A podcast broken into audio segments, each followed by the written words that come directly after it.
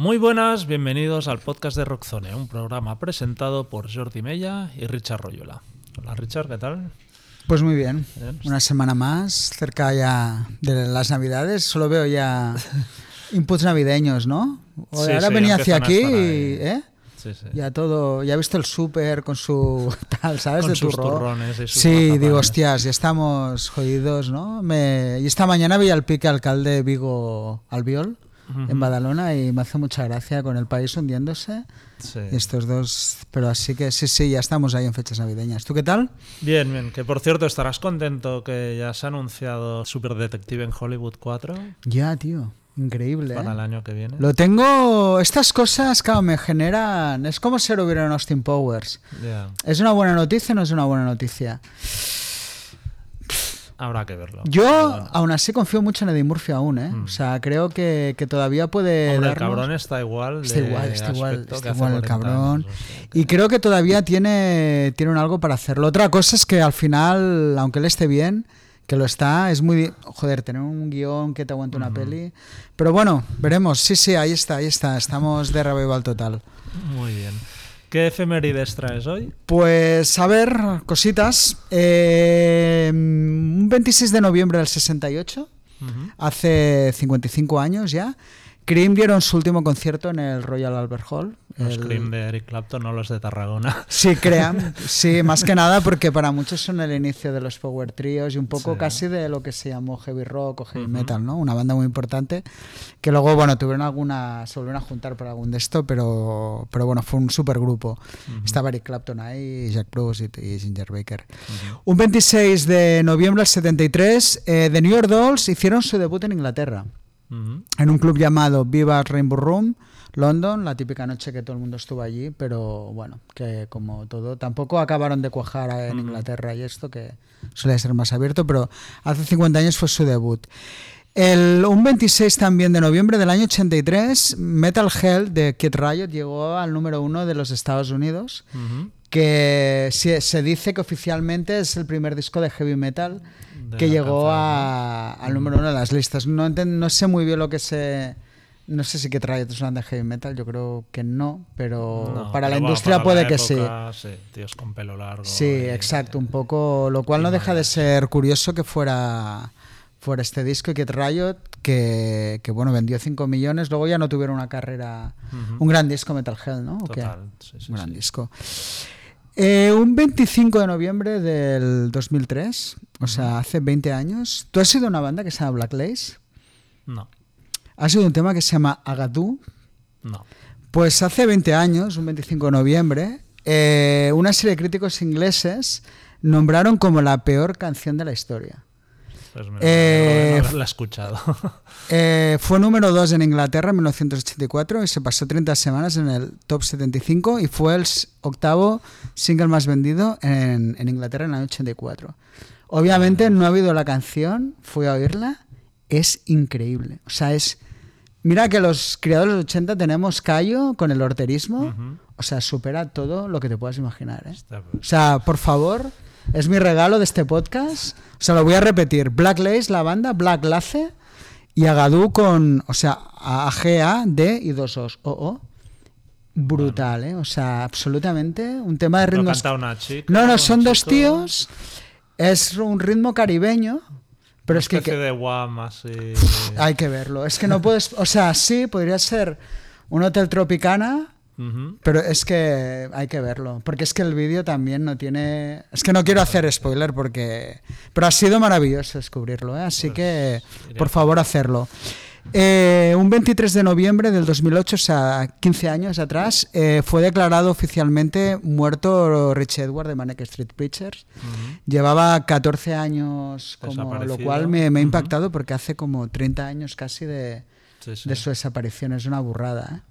Y bueno, una noticia que realmente ahora nos hemos olvidado un poco ya Sí, de sí, él. pero tuvo un gran impacto. Un gran impacto y durante su desaparición fue bastante. Y luego otra persona, eh, hace 15 años, del 24 de noviembre del 2008, o sea, ahora era 15 años, de otra persona que en su momento se habló mucho de su muerte, que era Michael Lee Ujú. que fue, bueno, empezó como batería Little Angels, pero luego estuvo con and Plan, un batería Buenísimo, increíble, con un buenísimo, carisma sí, sí. Que hacía aquella pareja con Charlie Hodge, era el bajista, que también murió no hace mucho. Y realmente, ostras, fue un batería. Yo recuerdo que en su momento, No, no, bueno, lo, ahora no se habla de ello, de él, pero sí que Sí, sí. muchos se acordarán de él, Michael Lee. ¿Y de aniversarios de discos hay algún, Sí, importante? pues mira, el 22 de noviembre del 68, se hace 55 años, se editaron dos discos clásicos que son White Album de los Beatles. Y luego The Kings Are eh, The Village Green Preservation Society, uno para muchos considerado su gran obra maestra. Pues salieron los dos el mismo día, el 22 de noviembre del 68. Curioso. No está mal, ¿eh? 55 años. El 24 de noviembre del 78, se hace 45 años, salía Blondes Have More Fun de Rod Stewart. No es su mejor disco ni el que tiene, pero yo creo que Dancing by Sexy es su canción fue más icónica y la portada es súper clásica. sí, sí, Entonces es un disco, yo recuerdo de pequeños, es que crecer y estar el tema en todos los lados. El 23 de noviembre del 88, 35 años ya Ancient Dreams de Candlemas, un disco increíble de, de Doom Metal. El 23 de noviembre del 93, 30 años ya de Doogie Style de Snoop Dogg, un disco también que cambió junto con The Chronic de Dre un poco las reglas del, del juego. Para los más fans, el 27 de El otro noviembre... día, por cierto, anunció que dejaba de fumar porros. Snoop Dogg. Pero en plan parecía que se, se había muerto su madre, ¿eh? O sea... Claro, tío, es que eso... ¿Por Sí, algo? sí. ¿Por salud? O... No lo explicaba, eh, pero en plan, dejadme tranquilo este- en este momento tan difícil. Tan difícil. ¿sabes? que Snoop Sí, deje... Me puedo empatizar eh, con él. Sí, sí. Que deje igual sería, sería un chequeo y le habrán dicho, tío. Ya, tío, lo que se deben de haber fumado. Aparte, esos porros. Hostia, pues no lo sabía esta, qué buena. Un gran disco a todo esto. El 27 de noviembre del 98, un disco menos importante, pero muy influyente en según qué aspectos. Hace 25 años salía Hey Album de Marvelous 3, disco increíble. Y para acabar el repaso, 23 de noviembre del 2008, 15 años ya, The Chinese Democracy de Guns N' Roses. Hasta ahora, el último álbum, El de, último álbum de el Guns último N' álbum de Guns Roses, N'. Roses y, Y hace 15 años, madre mía. ya, tío, es una pasada. Y es probable que sea el último, ¿no? No, no, no sé yo. No sé si te- se atreverán o no, pero... Pues esto. Pues hasta aquí un poco efemérides y aniversarios de discos y tal. Muy bien. Pues bueno, la tertulia de esta semana tiene a Rick Rubin como protagonista porque hace unos días se ha publicado en España su último libro, El acto de crear una manera de ser, a través de Diana Editorial y de la cual también existe una versión en catalán de la editorial Libros del Cultrum. Y bueno, nos ha parecido una excusa perfecta para hablar de uno de los personajes que ha marcado la música de los últimos 40 años. Para hablar sobre Rubin contaremos como invitados con Santi García, uno de los mejores y más activos productores de la escena estatal. No sé si llamarlo el, el Rick Rubin de la Costa Brava. Sí, un poco Pero- más el Albini, ¿no? Su estilo va Sí, más. pero bueno, O sea, sí, hombre, por. co- como mínimo por me lo veo más, centra- discos. me- más centrado que Rick Rubin, ¿eh? Sí. Santi García. Bueno, ahora nos lo dirá. Y bueno, también es obviamente cantante y guitarrista de No More Lies. Y como segundo invitado tendremos a Marc Aliana, músico y responsable del podcast Disco Prestado. Y como siempre, pues haremos un repaso a algunas noticias destacadas de la semana, agenda de conciertos, los charts y al final las recomendaciones de oído, visto, leído. Muy bien, pues empezamos. Empezamos.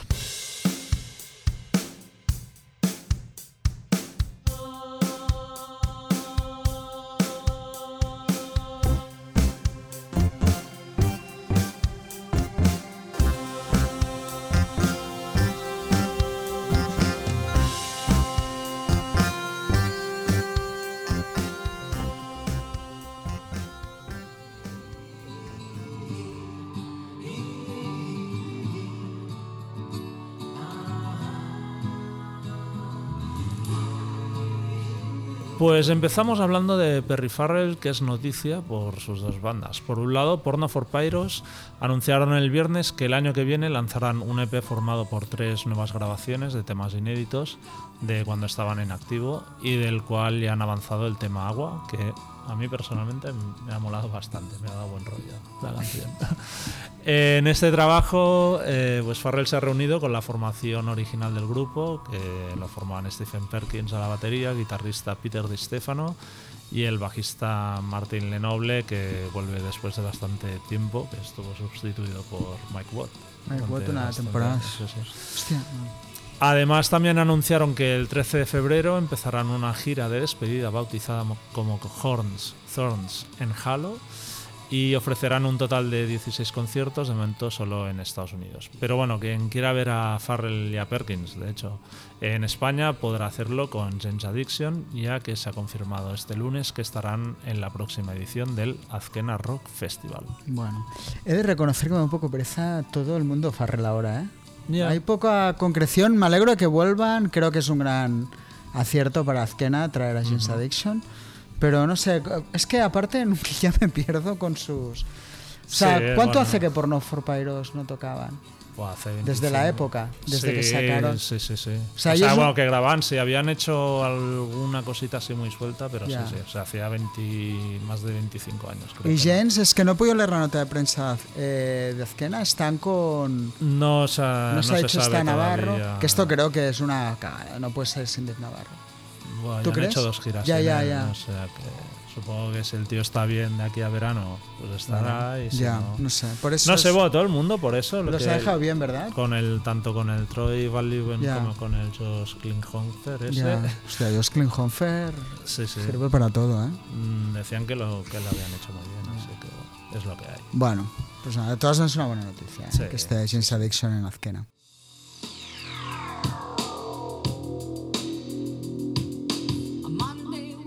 La segunda noticia hace referencia a Rush. Eh, su cantante y bajista Geddy Lee acaba de publicar sus memorias, My Effing Life, y en algunas entrevistas ha abierto la puerta a volver a tocar con el guitarrista Alex Lifeson y grabar nueva música con él. El músico ha asegurado que de momento no era planeado y que en caso de hacerlo tendrían que discutir si utilizarían el nombre de Rush o no, aunque es probable que no actuaran como trío, sino que invitarían a más músicos. ¿Qué? Bueno, yo sí sí, eso sí, respetan el de no utilizar el nombre y de hecho han dicho ya no solo un batería extra, o sea, igual tener dos baterías, un teclista y tal, bueno, me molaría. A celebration of the music of Rush. Pero yo creo es que, al final que se quede Rush como algo ahí perfecto, O sea, yo que salgan a tocar lo veo súper lícito y es que es normal. Así que sí, quizá el nombre sería pero no creo, bueno, sería, prefiero que no lo hagan, no tienen necesidad, su nombre por ellos mismos. Al final en el cartel saldría Rush en grande y ya está, exacto, pero esto, muy bien.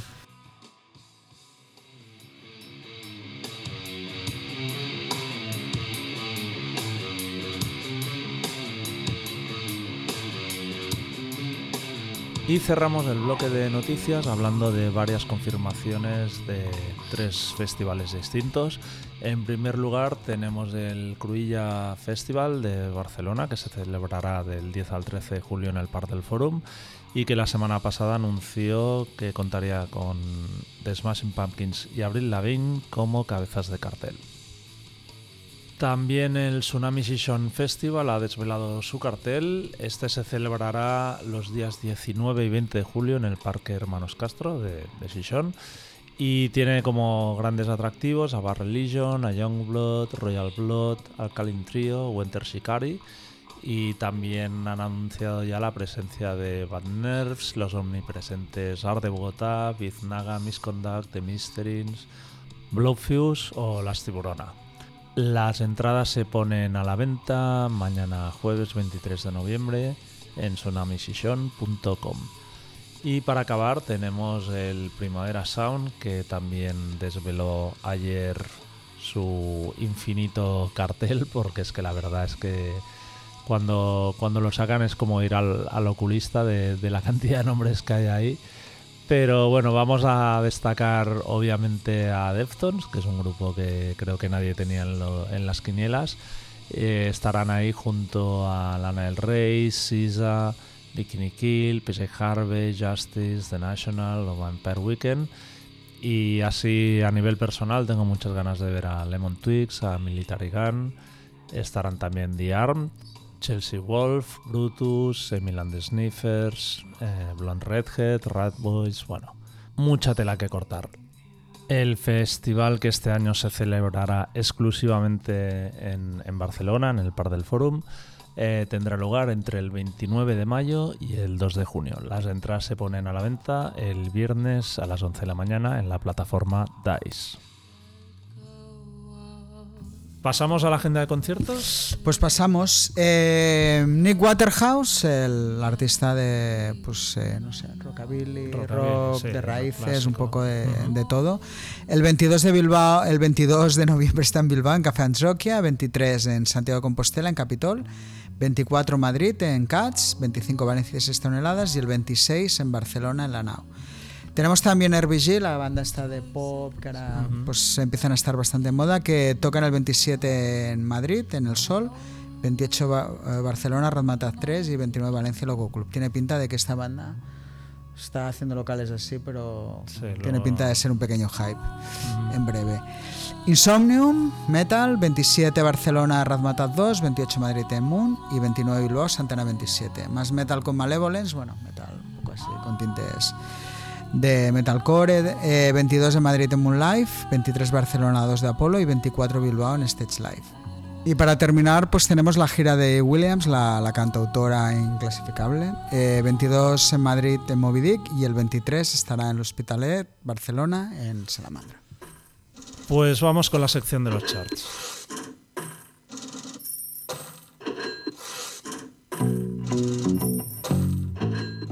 Pues vamos con ventas de discos esta semana en Estados Unidos. Eh, recordamos que son ventas eh, eh, físicas o digitales, pero no, no acumulado streaming. Y empezamos con Blink 182, que esta semana han vendido 4.000 discos de, de su álbum y llevan un total de 114.000. Bueno, o sea, creo que es que es lo que hay ahora, ¿no? Sí, sí. Luego tenemos que hemos estado mirando Jelly Roll, el que ha vendido 2.900 copias, lleva 140.000. O sea, más que Blink. Más que Blink. Jelly Roll es un cantante de country, ¿no? Como, bueno, hemos hablado alguna vez de Morgan Wallen, pues, ¿no? Country moderno. Country moderno. De hecho, el tío parece Post Malone con 40 kilos de más, ¿no? Pero este tipo, el Post Malone de antes. Está más gordo que Post Malone, yo creo, de antes. ¿eh? O sea, realmente, pero eh, con la cara tatuada. De hecho, no parece un cantante de country, pero, pero lo es. Gaslight Anthem han vendido esta semana 1.700 discos para un total de 9.500. O sea, la, la, cifra lo dice todo. Metallica, 1200 para un total de 247.000. Eh, Poppy, 1200 y un acumulado de 6100, o sea, terrible. Eh, In This Moment, 1100 para un total de 5000. Es que es todo muy deprimente. ¿eh? Taking Back Sunday, 975 y llevan un total de 4700. Foo Fighters, 950 para un total de 103.000. Y más, eh, mira, Greta Van Fleet, que van a tocar dentro de poco, 750, es un nuevo disco. Y llevan un total de 67.500, que bueno, me parece. Sleep Token, que hablamos el otro día de que lo petan a nivel de streams y tal, 700 copias para un total de 43.000, o sea, absolutamente desequilibrado respecto a su. Sea tanto número uno y tanto. Exacto. Y pues yo qué sé, Mammoth Van Halen, 350 para un total de 31.500. Y Avenged Sevenfold, que hablaremos ahora en asistencias, pues ya, mira, han vendido esta semana 300 copias para un total de 48.500. No, es que nadie se está forrando ¿eh? con la venta de discos realmente. Realmente es que es todo bastante. Yo que sé, Def Leppard, de hecho, me ha sorprendido. Aunque hayan vendido 295.000 copias del álbum, me parece. Viendo lo que hay. Viendo lo que hay, bastante digno. Godsmack 200 también, 46.000. En fin, un desastre. Maneskin. Maneskin, mira, 175 y llevan 35.000 en total. O sea, también una banda, yo creo que una con unas ventas muy por debajo de lo, de lo que es el grupo, ¿no? Todo y que ahora sale esta semana, supongo que pegará un, un pequeño estirón. Bueno, sale la reedición del álbum y, esto aquí no está todavía puesto. En fin, tiempos duros, tiempos duros para, para las ventas de discos. Y respecto a conciertos, hemos dicho, ¿no? De, ah, hemos citado Avenged Sevenfold, hay algunas cifras de asistencia. Eh, bueno, yo no lo veo mal, ¿eh? O sea, a ver, por ejemplo, West Valley City, 18.300 en un local de 20.000. Ah. Eh, la gira, perdón, es con Fallen in Reverse y Kim Drácula. Eh, Phoenix, Arizona, 16.700. en Tampa, Florida, 14.253 en un local de 18. Es verdad que Van Arenas que no acaban de llenar, pero Charlotte 12.000, casi 13.000 en un sitio 18. Albuquerque 11.700. Foxworth en Texas 10.900 de 11.000. Bueno. Tú no lo ves muy claro, ¿no? Mm, Bueno, yo creo que las expectativas eran bastante ¿Sí? mayores, ¿Tú la crees? verdad. Sí. ¿Sí?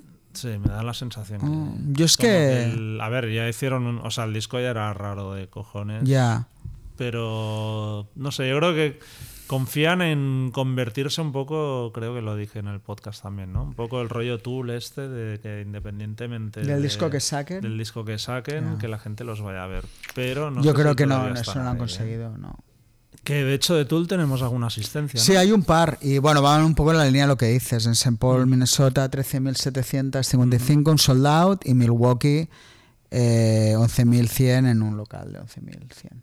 O sea, sí que Re- Re- Tool sí que parece que es una banda que en este aspecto cuando toca. Y luego tenemos una que es muy graciosa, que es la de Muse, que hablábamos La ¿no? la semana semana pasada, pasada, eh, llenando estadios. Bueno, pues tocaron, hicieron dos o dos en Londres y no los llenaron. Ujú. En uno con una capacidad de 17.500, 13, en una metieron 16.400 y en otro 14.759. O sea, quedaron como 4.000 tickets por, Por vender. por sí, vender. Así que probablemente el grupo no esté sí. pasando Al el final, momento igual tan ir dulce. sacando discos malos. Ahora tiene su precio, factura, ¿no? ¿no? Sí, sí. Increíblemente, ¿no? Eh, Queen, para que le interese, con Alan Lambert en Boston, 26.000 personas, prácticamente dos soldados. O sea, en dos noches, Ujú. una locura. Y 1975, eh, con Dora Jar, en Los Ángeles, un soldado de 17.300, poca broma, ¿eh? Una burrada. Eh, San José 8.500 de 9.000 y Sacramento 6.000, casi 7.000 personas. Realmente, Ujú. bueno, yo creo asistencias importantes.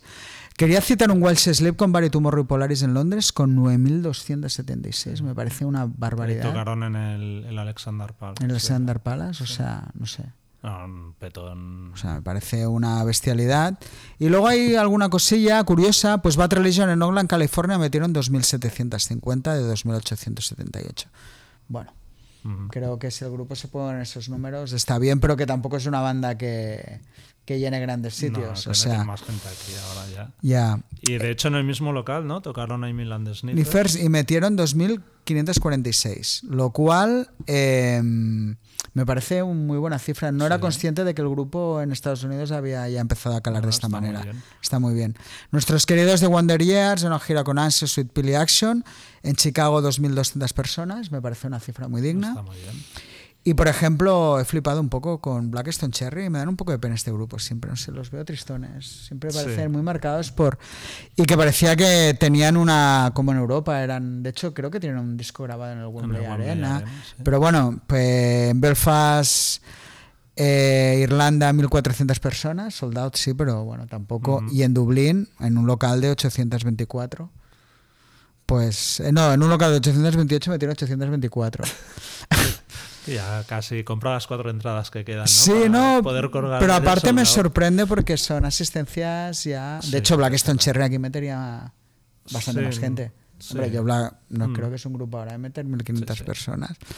Bueno, en fin, que hay un poquito de, Un poquito de de todo. Así que no tenemos grandes eh, flops, pero bueno, he unido alguno que no acaba de chutar.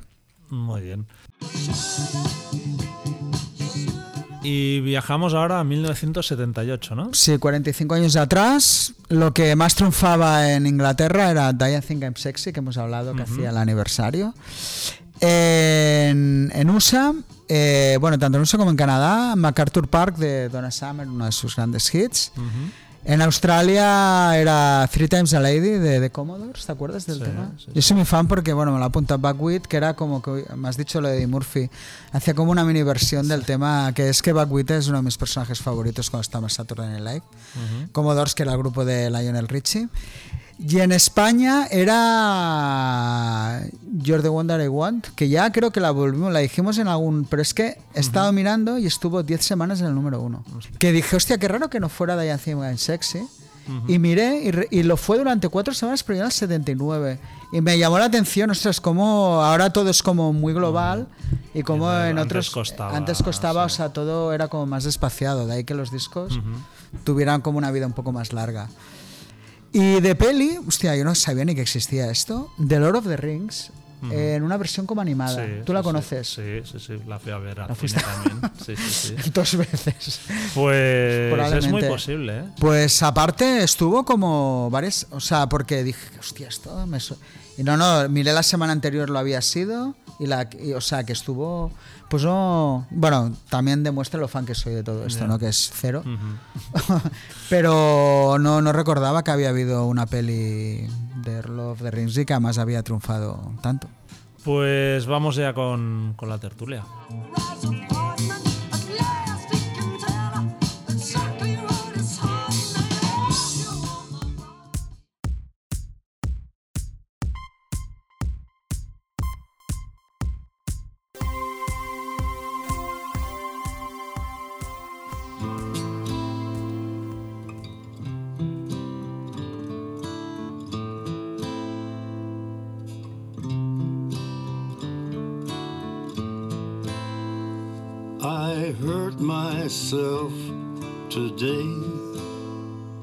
Pues como os anunciábamos al principio, la tertulia de hoy está centrada en la figura del productor Rick Rubin, desde que empezara en 1981 tocando con la banda de punk The Pricks hasta el nuevo disco de Gossip que saldrá el año que viene, Rubin ha participado en la creación de decenas y decenas y decenas de discos de todos los géneros y ha ganado ocho premios Grammy. Algunos de los discos más reconocidos de los que, ha trabajado son Raining Blood Slayer, License to the Beastie Boys, Blood Sugar Sex Magic de Red Hot Chili Peppers, 21 de Adele o la serie American Recordings de Johnny Cash, por citar unos pocos. Y bueno, para charlar sobre Rick Rubin, hoy contamos como invitados con Santi García, uno de los mejores y más activos productores de la escena estatal, además de cantante y guitarrista de No More Lies. Hola, Santi, ¿qué tal? ¿Qué tal? ¿Cómo estáis? Muy bien, que te vemos en el estudio, ¿no? ¿Estás? Sí, sí, aquí escaqueado. pues muchas gracias por escaquearte. A vosotros. Y también contamos con Marc Aliana, músico y responsable del podcast Disco Prestado. Hola, Marc. Muy buenas. Muy bien, pues nada, gracias. Es un placer teneros a los dos. Y empezaremos con una pregunta algo general, que es qué importancia le des a un productor en el resultado final de un disco. Así que, Santi, para que empieces a lo grande, te estrenas. Bueno, yo sencillo. Para mí un, productor de un disco es el, responsable máximo de que, de que el disco mole, que suene bien y, al final es el nombre que aparece ahí un poco su, tutela, ¿no? su responsabilidad. Poca cosa más a añadir así a términos generales. Luego ya, si miramos qué tipo de productor, ya hablaremos de, en parte a parte. ¿Tú equipararías a lo que es el director de una película, un productor? ¿Lo ves así un poco? Sí, sí. Yo creo, yo creo que van, van por aquí los tiros, aunque en música creo que se han separado bastante las cosas a nivel de, sobre todo de productor artístico y productor ejecutivo.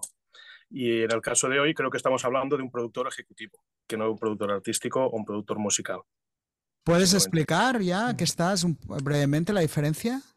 Sí, a ver, básicamente un productor ejecutivo es el que tiene la, receta para escoger un, equipo, ¿no? Un equipo, un estudio, una banda, conseguir el dinero y hacer que eso funcione en ningún momento tiene por qué implicarse a nivel creativo a nivel musical con la banda, ¿no? En cambio, un productor musical, a mi entender, es un poco pues el otro lado, ¿no? La persona que está allí y toma decisiones musicales con el artista, la banda, lo que sea que esté grabando, ¿no?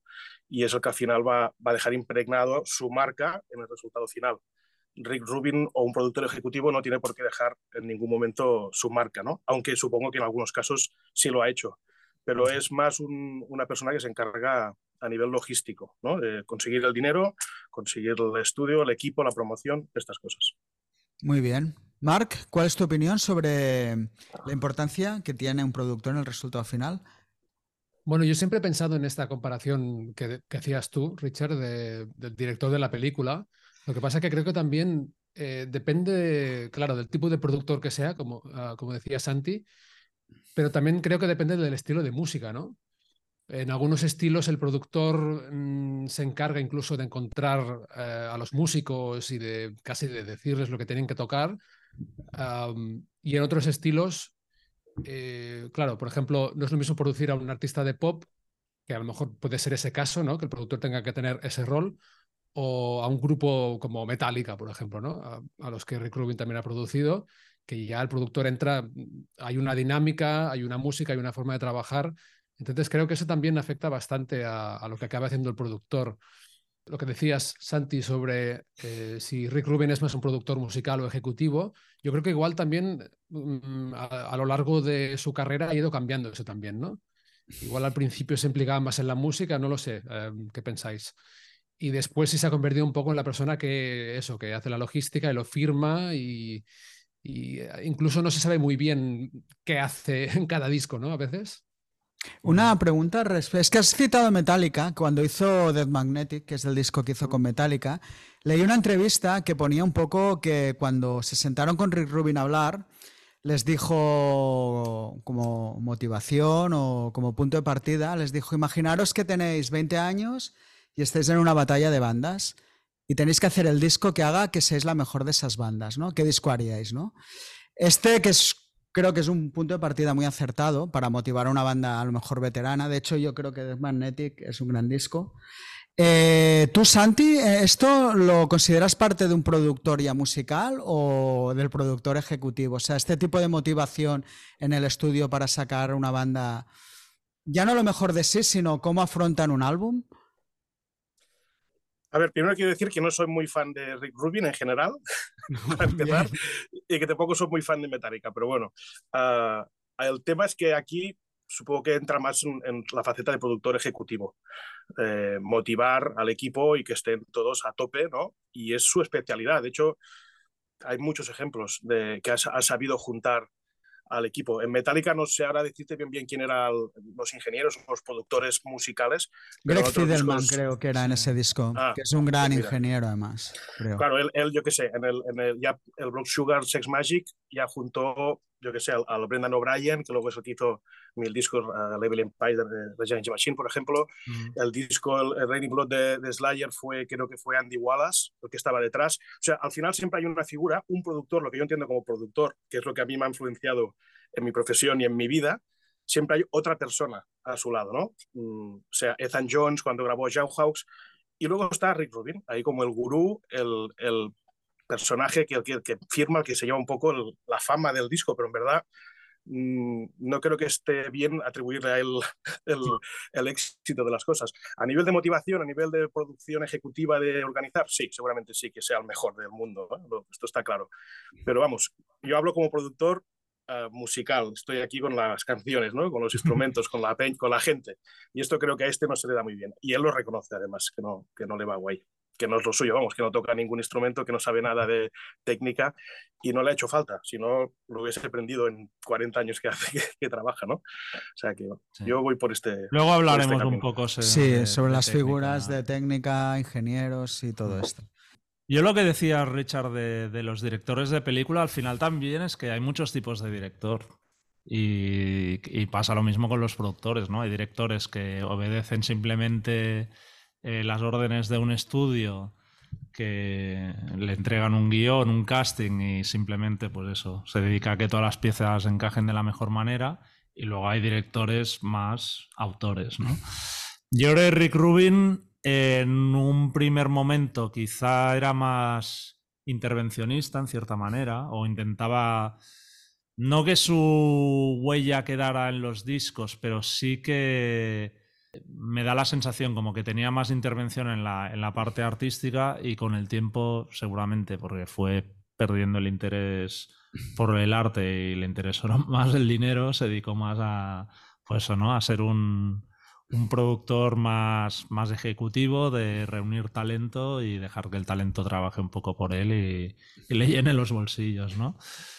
Pero yo sí que considero que un productor es muy, muy importante. De hecho, difícilmente un productor que no me gusta haya acabado haciendo un disco que me gustara mucho, ¿no? Y en cambio al revés, igual un productor que me gusta mucho ha trabajado con un grupo que a priori no me decía nada y, han acabado haciendo un buen disco, ¿sabes? Entonces creo que sí que tiene un peso importante. No sé cómo lo ves tú. Bueno, súper de acuerdo. Creo que además, por desgracia, en estos tiempos de que no hay dinero para hacer discos, se está perdiendo un poco, ¿no? El, el arte de que, también es muy válido, que a nosotros nos gusta de que una banda se encierre en un estudio seis meses o siete y graben discos, pues esto, ¿no? Pues grandes, ¿no? Eh, hoy en día no hay ni el tiempo, bueno, el tiempo sí, pero es muy difícil pues que, que, alguien, un productor de primera, pueda tirarse porque es que sencillamente no hay manera de recuperar esas inversiones, ¿no?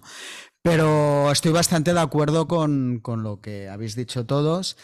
Eh, la figura Santi, pues ya lo he dejado, ¿no? Un poco lo que es el ejecutivo. Yo creo que Rick Rubin sí que es lo que has dicho, empezó siendo más productor, productor pero enseguida yo creo que él vio que su talento estaba en, crear cosas que ya hicieran otros y ahí está, está su mérito, pero es evidente que la figura del productor en un álbum es bueno, fundamental y si nos fijamos, yo creo, pongamos todos los grandes discos de la historia, pero ya no por famosos, sino pues por en otro, en cualquier estilo siempre había, pues no sé, ¿no? Eh, un productor que hacía que, que en según qué escenas pues yo que sé, ¿no? Jay Robbins, ¿no? En algo, alguien que supongo que a ti, Santi, te puede interesar más.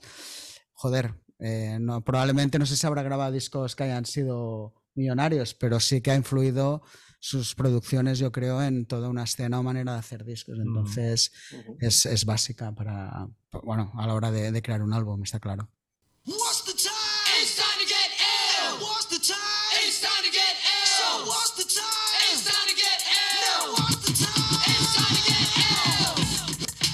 Pues la siguiente pregunta se refiere a si fuisteis con, bueno, ¿cuándo fuisteis conscientes de la existencia de Rick Rubin? Es decir, ¿escuchasteis antes el nombre Rick Rubin y luego escuchasteis un disco que había producido él? ¿O os encontrasteis con un disco que os gustó y visteis que estaba producido por Rick Rubin?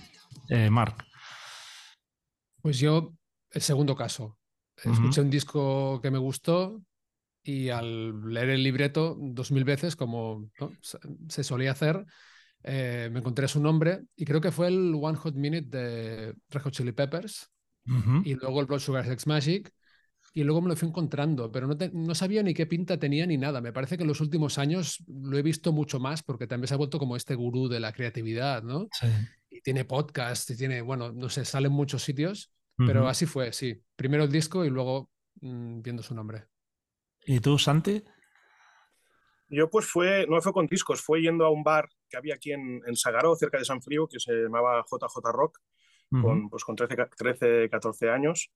Y el, el Ganso, que era el, el, dueño del sitio, el DJ también, pues ponía, ponía música que, que nos voló la cabeza a, a, muchos. Y me acuerdo que él me, me, empezó a hablar de ¿no? con Beastie Boys, ¿no? de, creo que fueron Beastie Boys y Slayer los primeros. Y, y el tío estaba ahí como, Rick Rubin, Rick Rubin, productor, tal empezaba pues con las cuatro pistas tal, y fue cuando empecé a mirar un poco, ¿no? Y yo estuve durante mucho tiempo, pues esto, creyéndome que, que era él, ¿no? Que era el productor como yo entendía la profesión. Luego fue un poco decepcionante, ¿no? Por mi parte, pero, pero sí, sí, yo estaba convencido. Y luego lo de, enseguida ya fue esto, pues lo de Rejo Chile Peppers, tal. Recuerdo de ver algún VHS de la época que, que salía Rick Rubin en el estudio ejerciendo de productor, como yo lo entiendo, ¿no? Con la banda en, en la cabina, ¿no? Y, y hablando con ellos, haciendo propuestas y tal, incluso con, con algún disco de, de, hip hop, diría también, de verlo ahí como manos, manos, cosas con manos a la obra. ¿no? Lo que decíais antes, igual, pues, empezó de una manera y, y terminó siendo de, de otra. ¿no? Sí, en el, por ejemplo, con el Blood Sugar Sex Magic de los Chili Peppers hay vídeos, hay un documental, ¿no? Y se le ve a él diciéndole a Free, no, aquí toca menos notas, está como mucho más involucrado. Claro, claro eso es en el 91, ¿no? Hace uh -huh. mucho tiempo ya. Uh -huh. ¿Tú, Richard, cuando Yo tengo un poco de, de, nebulosa. Sí que recuerdo de seguirlo ya desde eh, que salió. Eh, él al principio estuvo muy involucrado en todo el tema del hip hop, ¿no? un poco en sus inicios, y recuerdo que ahí ya sa salía su nombre. Sí que recuerdo que el momento donde me llamó la atención, de verdad, fue cuando salió Renin Blood de Slayer, que fue, bueno, para mí aquello fue una, fue una auténtica barbaridad. Y me chocaron muchas cosas, ¿no? Del hecho de que saliera por Def Jam, que era un sello de hip hop, eh, que, fuera graba, que fuera capaz de llamar la atención, no, claro, desde aquel punto de vista que tenía de que cogiera una banda como Slayer y viera algo ahí que quizá ahí es donde está su mérito, ¿no? Decir, hostias, que de estos tíos, de las miles de bandas de thrash metal que hay o tal, ostras, supo escoger la que realmente tenía un valor para, para hacer algo más, ¿no? Y creo ahí fue. Y luego recuerdo que yo hubo pasos, ¿no? Sobre todo, luego siguió Electric de The Cult, que también para mí fue un disco fundamental. Eh, cómo cogió aquella banda, hizo un disco de hard rock clásico, que no se hacían tantos en aquel momento. Y ya pues ya empecé a seguirlo con sus sellos, ¿no? Ya hizo Def American, el primer disco de Danzig, que también para mí fue otro momento de wow, ¿no? De qué es esto, ¿no? Abrir aquella carpeta con los cuatro tíos. No sé, siempre creo que la banda de Danzig, aquella original de John Chris, Eddie Bone y Chuck Biscuits, incluso un poco con Joey Castillo, es de las mejores bandas de rock que han existido nunca, ¿no? Eh, me parece una banda increíble y cómo, cómo él cogió a, a, un tío que venía de Misfits, de Samhain y supo también, no sé, darle forma a, a, lo que conocemos como los primeros discos de Danzig, que creo que son, bueno, impecables.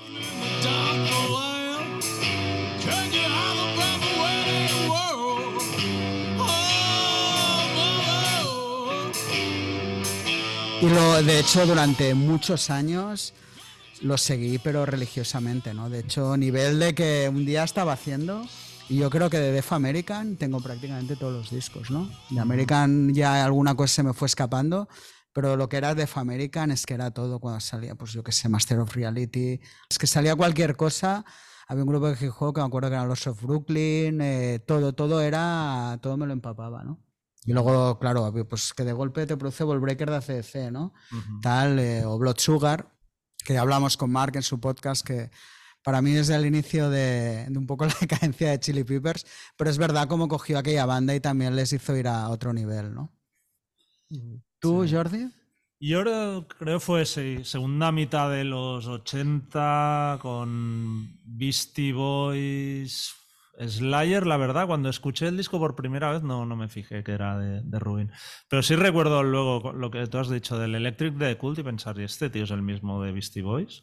Y que aquello me llamara mucho la atención y también ya empezó la, la época de, de, de, American, del disco de Danzig, de Masters of Reality y todo esto, y, y realmente fue cuando Yeah. le empecé a seguir casi como si fuera una, un músico más o una, una Sí. banda más, ¿no? En plan, hostia, Rick Rubin hace este disco. El vecino nos está Eh, tocando los cojones con el timbre, no sé si es se que no sé si hay pero- alguien que... Otro, otro invitado. Otro invitado, igual es Rick Rubin.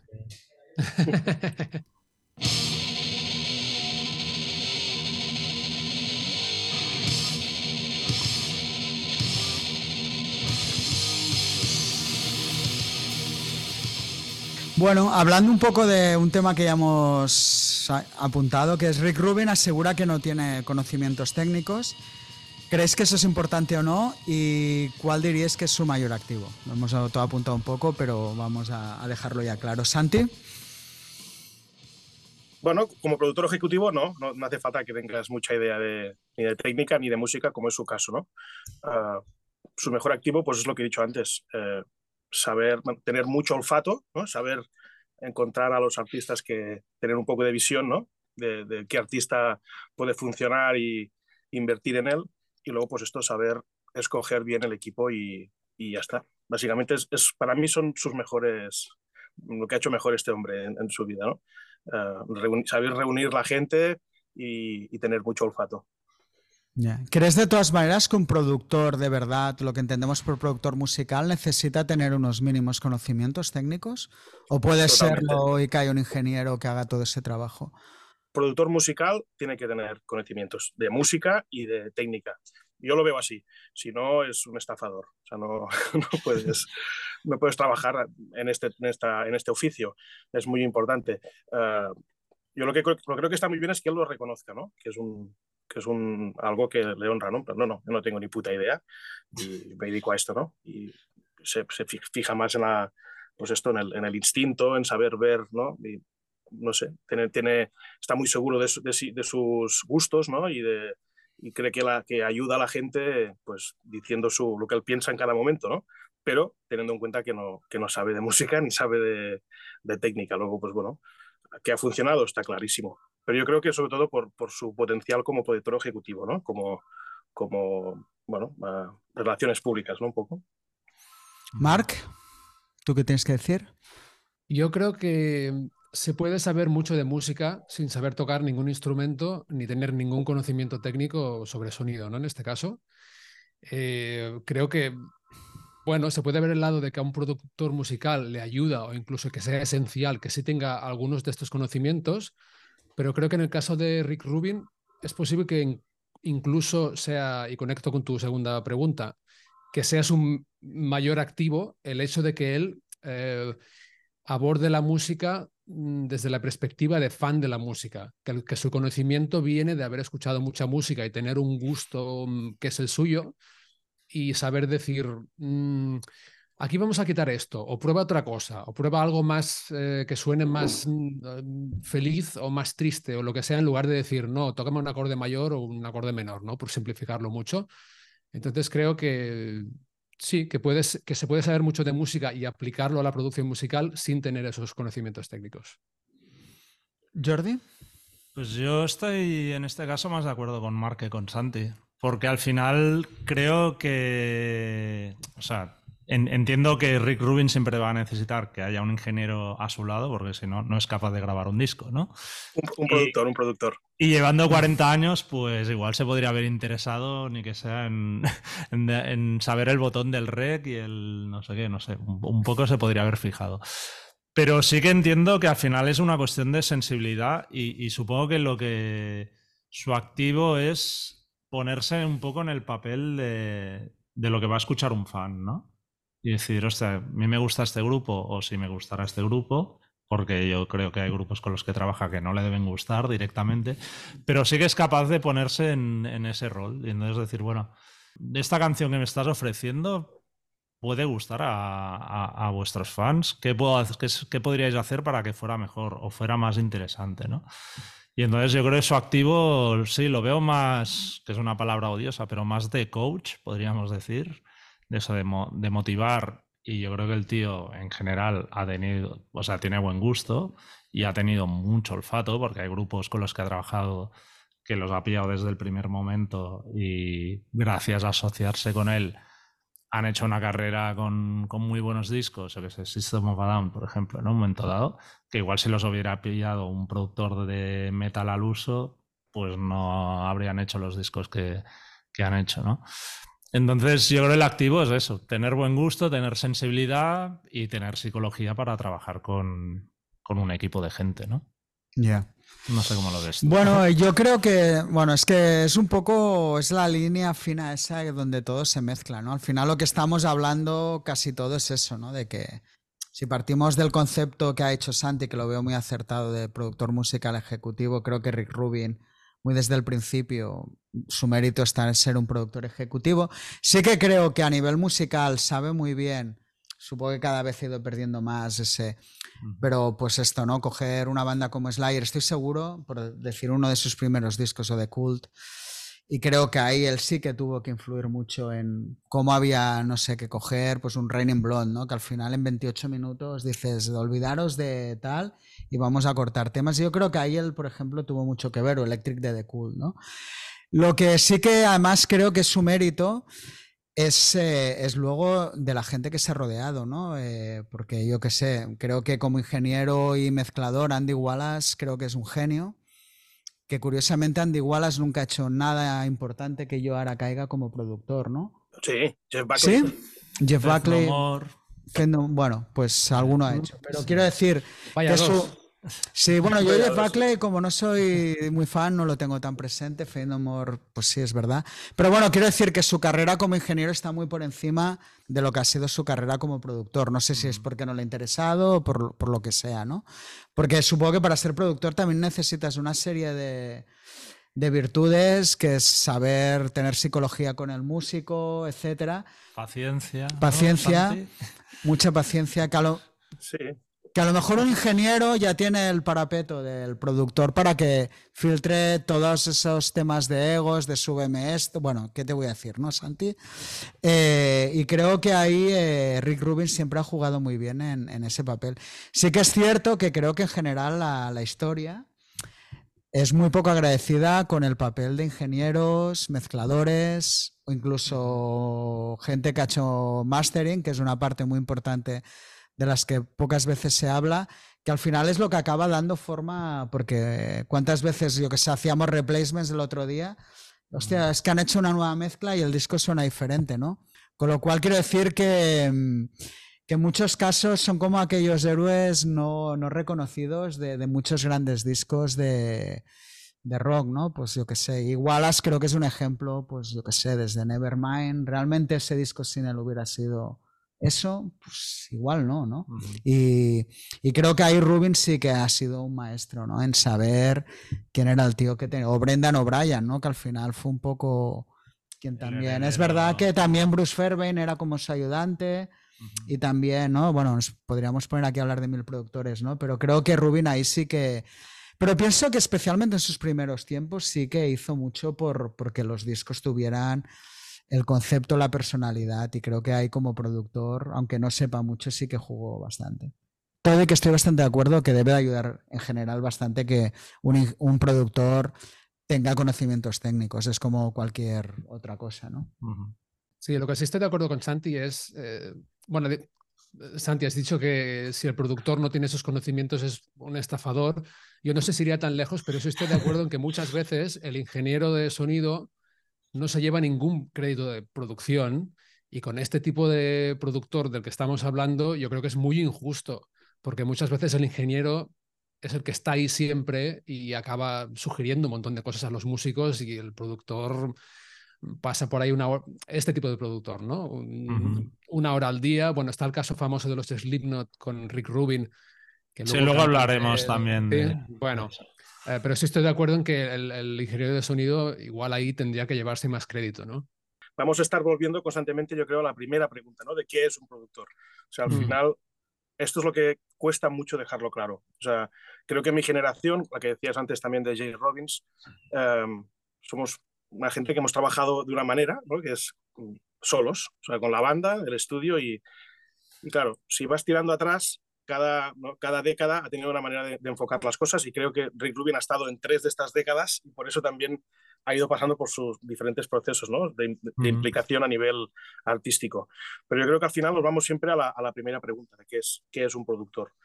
Ya te digo, yo, yo lo veo muy diferente, por eso digo lo del estafador, lo veo muy diferente todo lo que está haciendo los últimos 15, 20 años por lo menos, pues ha dedicado a juntar dinero y gente, nada más nada más. Y, y, y, es, lo que, es como lo creo. Y por eso digo que si, se lo, si él se pusiera la etiqueta de productor musical, sería un estafador. No es este caso.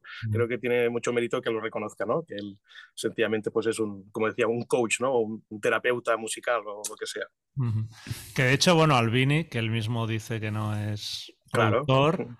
Pero sería un poco el caso opuesto, ¿no? Un tío que entiende mucho de técnica, de colocación de micros, de, de lo que es la grabación en sí, pero que luego no quiere intervenir para nada en, en cuestiones artísticas, Exacto. ¿no? Son como los sinceridad, dos. Sinceridad sí, sí. por delante, esto está guay. Sí.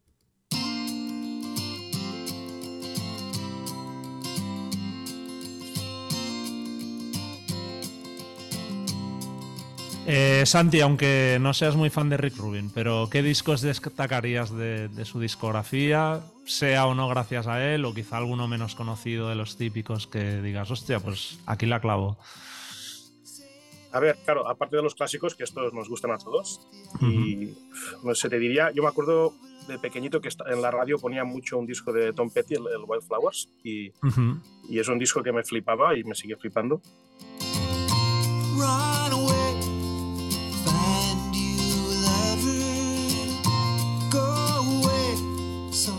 Y está su nombre detrás. No sé, en este no sé concretamente qué es lo que hizo, supongo que también de productor ejecutivo, ¿no? Uh -huh. Pero tengo discos en casa que me flipan. El, el, el Rainy Day Music, por ejemplo, de Joe Hawks.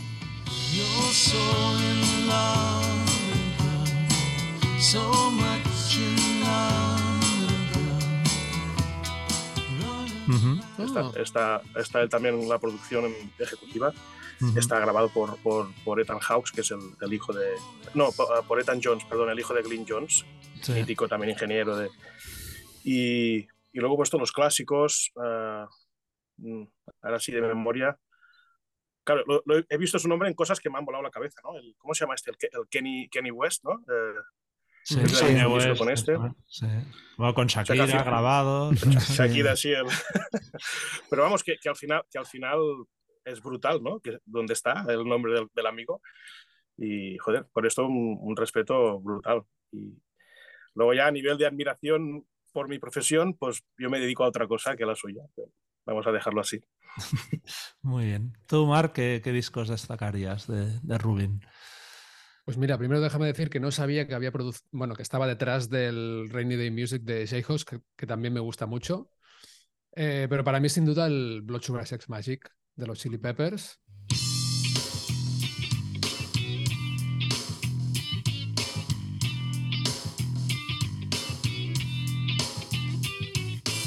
Un poco menos el One Hot Minute, pero también. Y luego Audioslave, que además es una banda que creo que fue Rick Rubin, ¿no? El que como que juntó a, la, parte instrumental de Rage, de Against the Machine con Chris Cornell, que también me gusta mucho.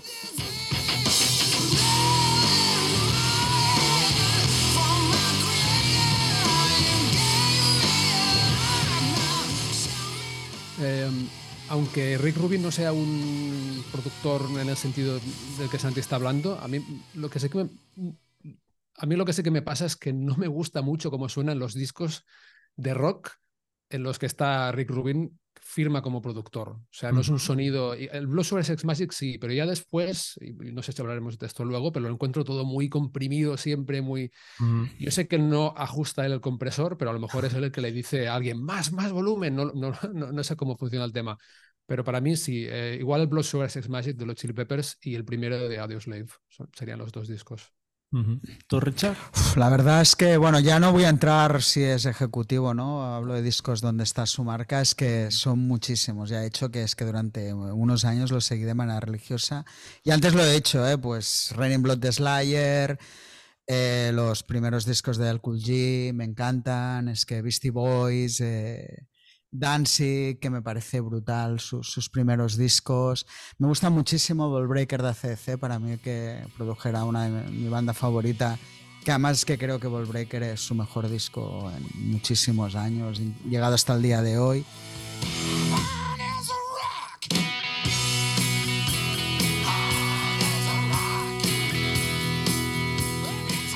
Que no sé, seguro que estaba mirando un poco. El otro día hablábamos de Wandering Spirit de Mick Jagger que creo que hizo un trabajo rescatando a Jagger y hacer un disco moderno.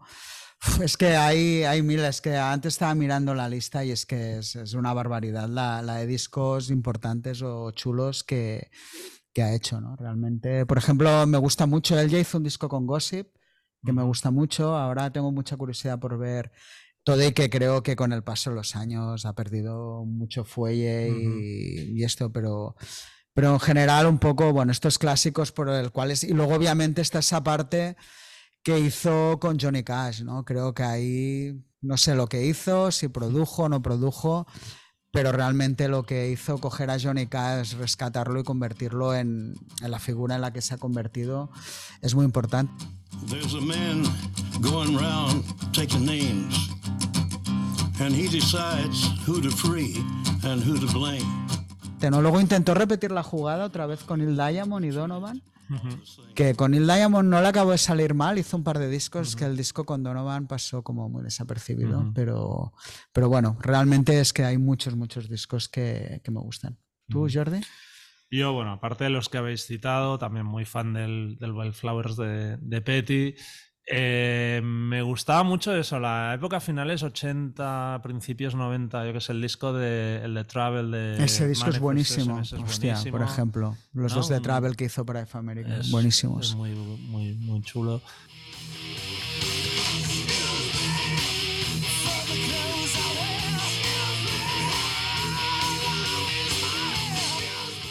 Los de Dancing me parecen también bestiales.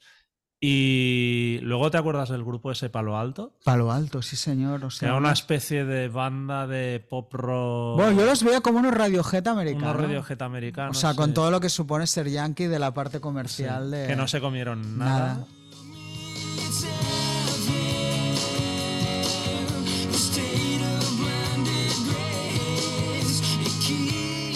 Es verdad, Palo Alto. El disco lo produjo él y estaba, estaba muy chulo. No sé, creo que, bueno, que tiene tantos. Muchos, muchos discos. El de Four Horsemen también. También, exacto. Una pasada. No sé, creo que hubo un momento que, que es que. Sí, eh. Fuera, sabía, sabía dónde encontrar oro, está claro. muy fan del, de lo que hizo con Johnny Cash, sobre todo el último. Y, y, ahí sí que creo que él bueno, tengo entendido que sí, ¿no? Que tuvo mucho que ver y creo que, que tiene mucho mérito haber como reimaginado al personaje de Johnny Cash, ¿no? Al, forajido este. Ah, y, y, la selección de canciones y cómo, bueno, cómo se interpretaron me gusta mucho también. Y estos días investigando un poco a Rick Rubin para venir al podcast, también he escuchado dos discos que no había escuchado antes. Eh, uno el de Jay-Z, Jesus, que me ha gustado mucho. No lo había escuchado porque no es tanto el estilo de música que suelo escuchar. no, pero es Kanye West, ¿eh? Jesus. ¿Sí? Sí. Pues era este, pues Kanye West. me he confundido. Sí, sí, sí. Pues me ha gustado. Pero con Jay-Z ha trabajado, ¿eh? También. Ah, vale, vale. Sí. Y el, y, el, eh, y el que hizo con Lady Gaga también. Que además me ha sorprendido bastante. Sí, sí. ¿Pop art? ¿Puede ser? ¿Pop art? Sí, Pop art era Rick Rubin. Pues usted es verdad. Pues no, no, los había escuchado. Y... Pop art siempre digo, mira, que es un disco muy infravalorado, que está casi el disco menos conocido de su discografía, Lady Gaga, y creo que es un gran disco. Mm. Ah, pues mira, está ahí cosas ya que me olvido de que había hecho él.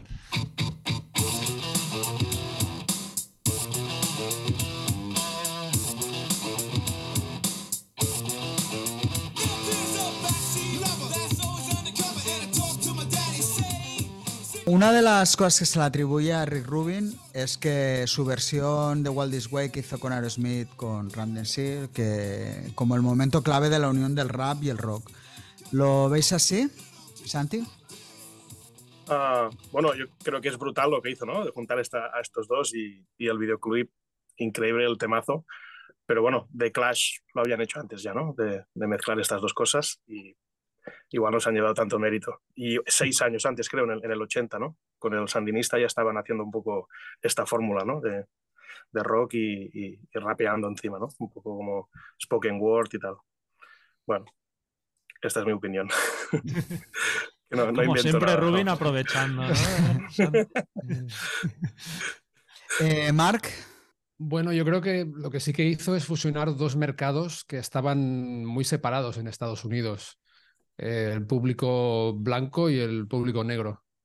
Eh, y creo que sí que eh, es, el, es el, mérito, el mérito que tiene, aunque musicalmente alguien ya lo hubiera mezclado. Porque de hecho, por ejemplo, el Walk This Way, el original, parece un rap, la, la, estrofa igualmente ya, ¿no? O sea, es como si ya, ya había cosas del rap en el rock y igual al revés también, pero lo que hizo para mí fue tener esa visión de, oye, vamos a presentar a estos dos públicos que no se hablan un poco, ¿no? O no se entienden. O sea, musicalmente quiero decir, ¿eh? Yo creo que sobre todo la importancia tuvo en MTV, ¿no? En MTV siempre al principio decían, había la queja que es que todos los artistas eran, eran blancos.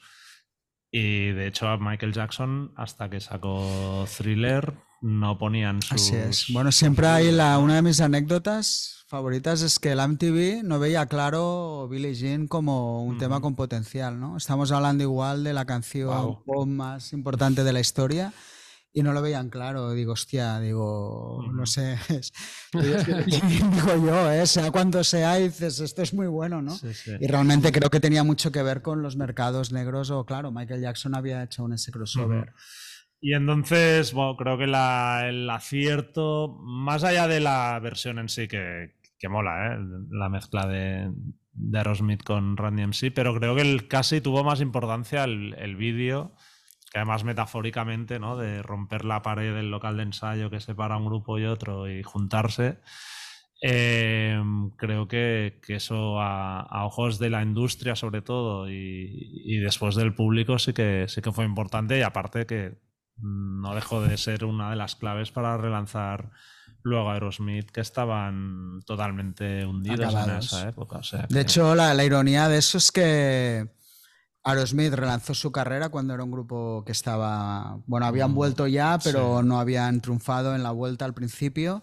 Y siempre explica Ram sí que les pasó al revés, ¿no? Que ellos que estaban en un momento alto, el hacer el crossover ese hizo que perdieran su público natural, que era el público pues, negro, fan del rap, y no consiguieron dar el paso a ser un grupo de, de, masas, ¿no? Y que siempre lo cuentan, dice que para ellos fue un poco su, su momento de máxima popularidad, pero que para a partir de ahí todo fue para abajo al revés, Caro Smith, que, que yo creo que sí que fue el momento de relanzar su carrera. Santi, ¿querías decir algo?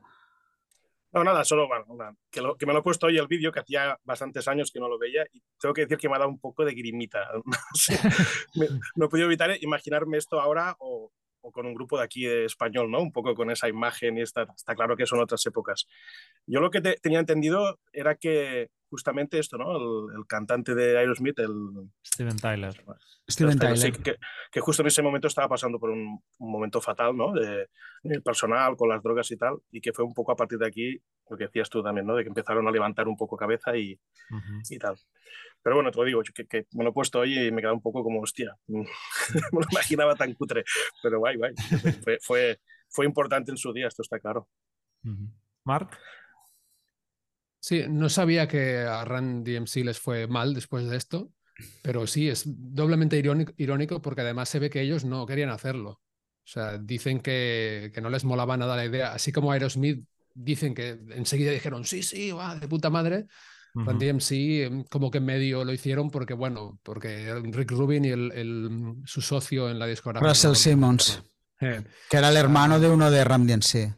Mm. Ah, sí, mira. Sí. Sí, sí, Simmons le dijo a, a, la banda, hacer lo que diga Rick, ¿no? Y un poco, uh -huh. y lo hicieron así sin que les gustara. Pues vaya. Sí, yo lo que creo un poco, un poco a, a, raíz de... Ningún estilo se inventa de cero, ¿no? No hay un día que se hace algo y dices, hemos creado un nuevo estilo, todo llega en una evolución. Lo que dice Santi de The Clash es así. Incluso si tiramos un poco antes, había artistas negros como Rick James o Funkadelic o Parliament, uh -huh. de George Clinton, digamos, que ya realmente había mucha guitarra, no sé si dura es una palabra acertada, pero uh -huh. ya muchas guitarras de rock dentro de, de, su música, ¿no? Y eran artistas pues, que juegan con el funk, ya el proto hip hop. De hecho, el propio Rick Rubin ya estuvo involucrado en King of Rock, que era el disco anterior de Ram DMC, donde ya era eso, ¿eh? era uh -huh. una, un, un, riff de guitarra de metal prácticamente y meterlo con el grupo de hip hop.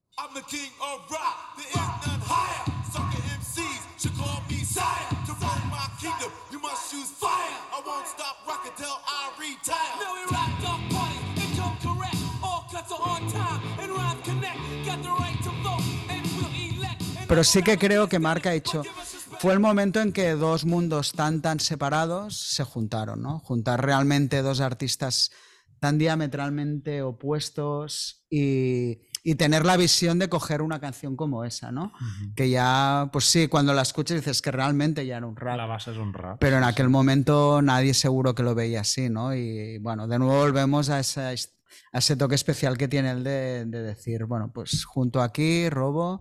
Que hablando de robar, que aparte se ve que era también, porque los Beastie Boys explican, ¿no? En su esto, que cuando hicieron Listen to It estangó, ¿no? Y que de hecho se fueron uh -huh. porque vieron que aquello vendía millones de copias y el grupo no vieron. O sea, que, que, es, que es espabilado en todas las cosas, ¿eh? por, lo, por lo visto.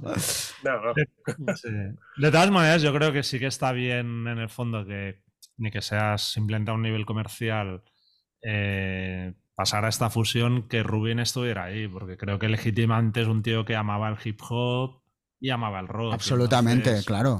Por eso salió también, yo sí, creo, que, porque sabía lo que jugaba. Tío lo hubiera visto más simplemente como oportunismo y en su caso creo que era salía de manera bastante natural o legítima. Uh -huh. Sí, sí. Además, creo que el, el, principio de batería de Rock This Way, uh, de Walk This Way, la, la, canción original, se había usado también en hip hop. O sea, como es solo la batería, se, había, uh -huh. se, hacía el, el, el, loop y tal. O sea que alguien tuvo la idea, no sé si fue Rick Rubin o alguien de su entorno, pero, pero que ya había, no sé, igual era la, la mejor canción para hacerlo realmente, ¿no? Uh -huh. Totalmente.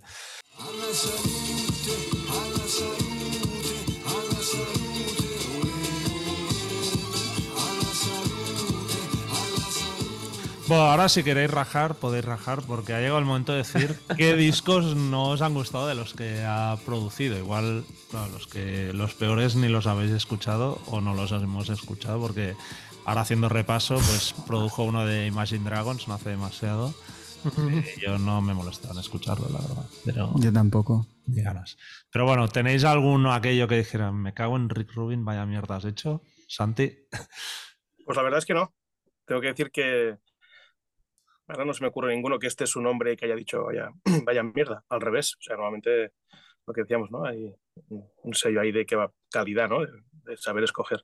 Pero ahora no, no me viene ninguno a la cabeza. No sé vosotros si tenéis alguno por ahí que igual Pero, coincido, re- ¿eh? Sí, relacionado un poco con lo que decía antes, Mark, de, de- de lo del mastering y el Death Magnetic y todo esto, sí que, que ha habido polémica con varios discos suyos de la saturación este del Loudness Word, ¿no? De poner el mastering a, a toda leche. Que Pues no sé, no Santi, que- ¿tú, ¿tú qué opinas? Si es cosa suya o no. Yo creo que no. Yo creo que no, no tiene nada que ver. Sí que, por ejemplo, está el. ¿Cómo se llama el loco este que estuvo en el Trullo, el, el mítico? Ahora me sale el nombre. Um, Phil Spector. Este, es- ese estaba obsesionado con lo del volumen, ¿no? Fue el primero en, en estar en la lucha de, de Loudness War, que iba a la fábrica de vinilo y, les obligaba a que estuviese en el rojo porque quería que la gente, cuando pusiera la radio, quería humillar a, los otros, ¿no? Al, contrincante, ¿no? A los otros productores. No creo que sea el caso de Rick Rubin. Yo creo que los discos estos que, que decía Mark también, que suenan así comprimidos, como el de Audioslave y así, detrás, si miras el equipo, ¿no? o el caso de Andy Wallace, son gente que siempre han trabajado a estos niveles, ¿no? que les ha gustado que la música suene fuerte, agresiva, un poco violenta. Ujú. Ahí detrás, por ejemplo, está Andrew Schweppes, ¿no? que es, joder, de Wither, U2, Mars Volta, ha hecho mil discos. Están Ujú. los dos, el, el Rick Costey también, que es el de, Sí. que ha hecho eh, Deftones, ¿no? Muse. Sí. creo que alguno de Foo Fighters también. Son gente que trabaja así, ¿no? Que, que los discos suenan comprimidos, suenan fuertes, cañeros. No creo que fuese Rick Rubin tanto el, el que, el que pusi- se, pusiese, se pusieran esos temas, porque como él dice, no, tampoco tiene ni idea, ¿no? De, de cómo, a qué volumen tiene que sonar las cosas a nivel técnico. Creo que es más por la gente que ha estado detrás, el equipo, que, que sí trabajan así. ¿Tú, Mark, de discos que no te han gustado? Pues mira, an- antes te he dicho uno favorito de los Chili Peppers, te voy a decir otro de los Chili Peppers, eh, Californication. Em, para mí es que es un disco que tiene canciones. Bueno, yo sé que a Richard no, no le gustan las canciones tampoco, que de, de- de esa época ya de los Chili Peppers. No, a mí Pero- Californication aún es un disco que. Ah, ¿aún? Vale, sí, vale. este sí. Mm. O sea, de hecho, casi. Vale. pues, Ya en plan herejía, ¿eh? lo suelto. Casi me, me puedo ir antes Californication que Blood Sugar ahora mismo. Mm. Creo que tiene muy buenas Pues- canciones, al menos, tal como lo veo yo. Eh, yo creo que sí tiene muy, muy buenas canciones, pero es un disco que me cansa escucharlo. O sea, está mezclado en mono o casi todo, súper fuerte, no hay reverb en nada, o sea, es apabullante. Y yo creo que Rick Rubin, aunque no sepa decir pon el compresor así o asá, yo creo que, tiene, que sí tiene, no sé, es que son tantos discos que suenan así de los que ha hecho él. Por ejemplo, incluso cuando no es, no es de estilos tan duros, ¿no? Em, por ejemplo, también ha- haciendo así un poco de búsqueda, he escuchado una de, un disco de Lucinda Williams que produjo Rick Rubin, que es algo mucho más tranqui, es un rock mu- mucho más suave, como folk un poco, y suena todo, pero increíblemente comprimido. No sé, lo- me cuesta pensar que sea casualidad, ¿no? O incluso los de Johnny Cash, el último, que es el que tengo más fresco, incluso cuando hay solo dos guitarras acústicas y un piano y la voz, está todo, pero como. ¿no? No sé, yo creo que a, a él debe de gustarle eso. Y, y no sé, sí, yo te diría Californication porque es un disco que me duele más, porque es un disco que me podría gustar mucho si no sonara así. Igual se ha ido quedando sordo y por eso necesita más, más volumen. ¡Más fuerte! Sí. No, que esto no es coña, pero pues, quería preguntarle a Santi. O sea, yo una de las cosas que más, no sé si la palabra es admiración, pero sí que me llama la atención de los productores, es que al final el oído, ¿no? El sentido del oído es algo muy frágil y que depende mucho del día. Si tienes, yo qué sé, cuatro mocos, no escuchas igual que si estás totalmente Mm. despejado. Entonces, ¿cómo te fías tú de tus propios oídos para saber si algo suena bien o no? Bueno, esto es como un cocinero, si está al punto de sal o no. Sí, ¿no? que de Eso- hecho eso bueno, es- es, otra cosa que me llama la atención y en parte está relacionado porque hay mucho cocinero farlopero que dices, o sea, el sabor, el sabor del gusto te desaparece totalmente. Entonces, ¿cómo sabes si algo está salado, está ácido, no sé qué? Y bueno, los productores también, no es tu caso, pero bueno, ya me Si cocinas, para, si cocinas para farloperos, ya está guay. Igual que si mezclas para sordos, como la, la mayoría. No. A ver, yo aquí creo que hay también una cosa importante que ahora mola uh, especificar, que es que Rick Rubin, igual que se rodea de los mejores productores musicales, ingenieros, etcétera, se rodea de los mejores ingenieros de mastering. Un ejemplo es Howie Weinberg, uh, bueno, uh, ha trabajado sobre todo con este, que es un mítico, y son ingenieros muy buenos y que no van a dejar un disco que suene mal, ¿no? Si pone su, su, nombre también. O sea, que yo creo que al final es lo que te digo. Igual sí que tiene un poder el de, ¿no? Decisión ahí de decir, quiero esto así. No me, yo creo que no, por el perfil ¿no? y por cómo él mismo se define, creo que es más por esto, ¿no? por el tipo de productores con los que trabaja, con ingenieros y ingenieros de mastering, que en este caso todos sabemos que estos últimos años mmm, ha habido la guerra esta del volumen y, y al final pues incluso se, se, ha intentado regular ¿no? con los loops estos de Spotify, de, de, de, Apple Music tal, y al final la gente se busca estrategias para sonar más fuerte que otros. Uh -huh. Al final aquí la gracia, que creo que es la gracia de esto, de la gente con la que he trabajado Rick Rubin, es que son gente que pueden hacer sonar los discos muy fuerte, incluso un poco saturados, buscando también igual este punto de agresividad y violencia, pero que a la vez tengan dinámicas. Y, y esto es mérito de los, de los ingenieros con los que he trabajado, yo creo. Y lo que preguntaba yo, esto de cómo te fías de tus propios oídos, dependiendo de un día o de otro, si algo suena bien o no. Porque mucha gente dice, hostia, escucho algo en el estudio, luego lo escucho en casa y me suena como una mierda, no sé. ¿Cómo, cómo generas esa autoconfianza de decir, no, no, esto es lo que vale, esto es lo que mola, si suena guay? Esto cuesta. A ver, uh, repito, yo creo que la experiencia en cualquier oficio es, es, al final es lo que, lo que vale, ¿no? Yo me acuerdo de escuchar discos, yo que sé, que yo había grabado hace 20 años uh -huh. y que digo, hostia, esto suena de puta madre. También hay muchos que pienso al revés, ¿eh? pero, pero veo cosas que igual se hizo con, con muy pocos medios y, y, es porque hay una banda ahí que, que ya suena sola, ¿no? Que, que, saca fuego de las canciones y que, y que tiene algo en ese momento que, que, que, es difícil cagarla, ¿no? A veces con otras producciones más, más grandes, con más presupuesto, pues pasa al revés, que estás allí dándole vueltas y tienes la sensación de que esto no está sonando como debería, ¿no? Por responsabilidad. Y a veces es coger un poco de perspectiva. Yo los primeros 20 minutos de la mañana son los que para mí son, son oro. Cuando llego y pongo play de lo que he hecho el día anterior, ahí lo veo claro. ¿Esto vale o no vale? ¿no? Supongo que cada ingeniero tiene su truquillo, pero entiendo que tampoco es faena de Rick Rubin en este caso. Él como mucho verá pues algo más conceptual ¿no? De, del producto, uh -huh. más si le gusta o no la atmósfera, el, el feel, la, el vibe, ¿no? el clímax que sí. muchos productores.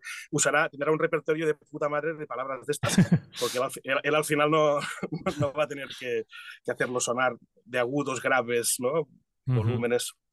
Entiendo esto. Yeah. no, yo lo que, eh... o sea, de discos malos, o sea, más que... O que te han decepcionado de los que estaban detrás.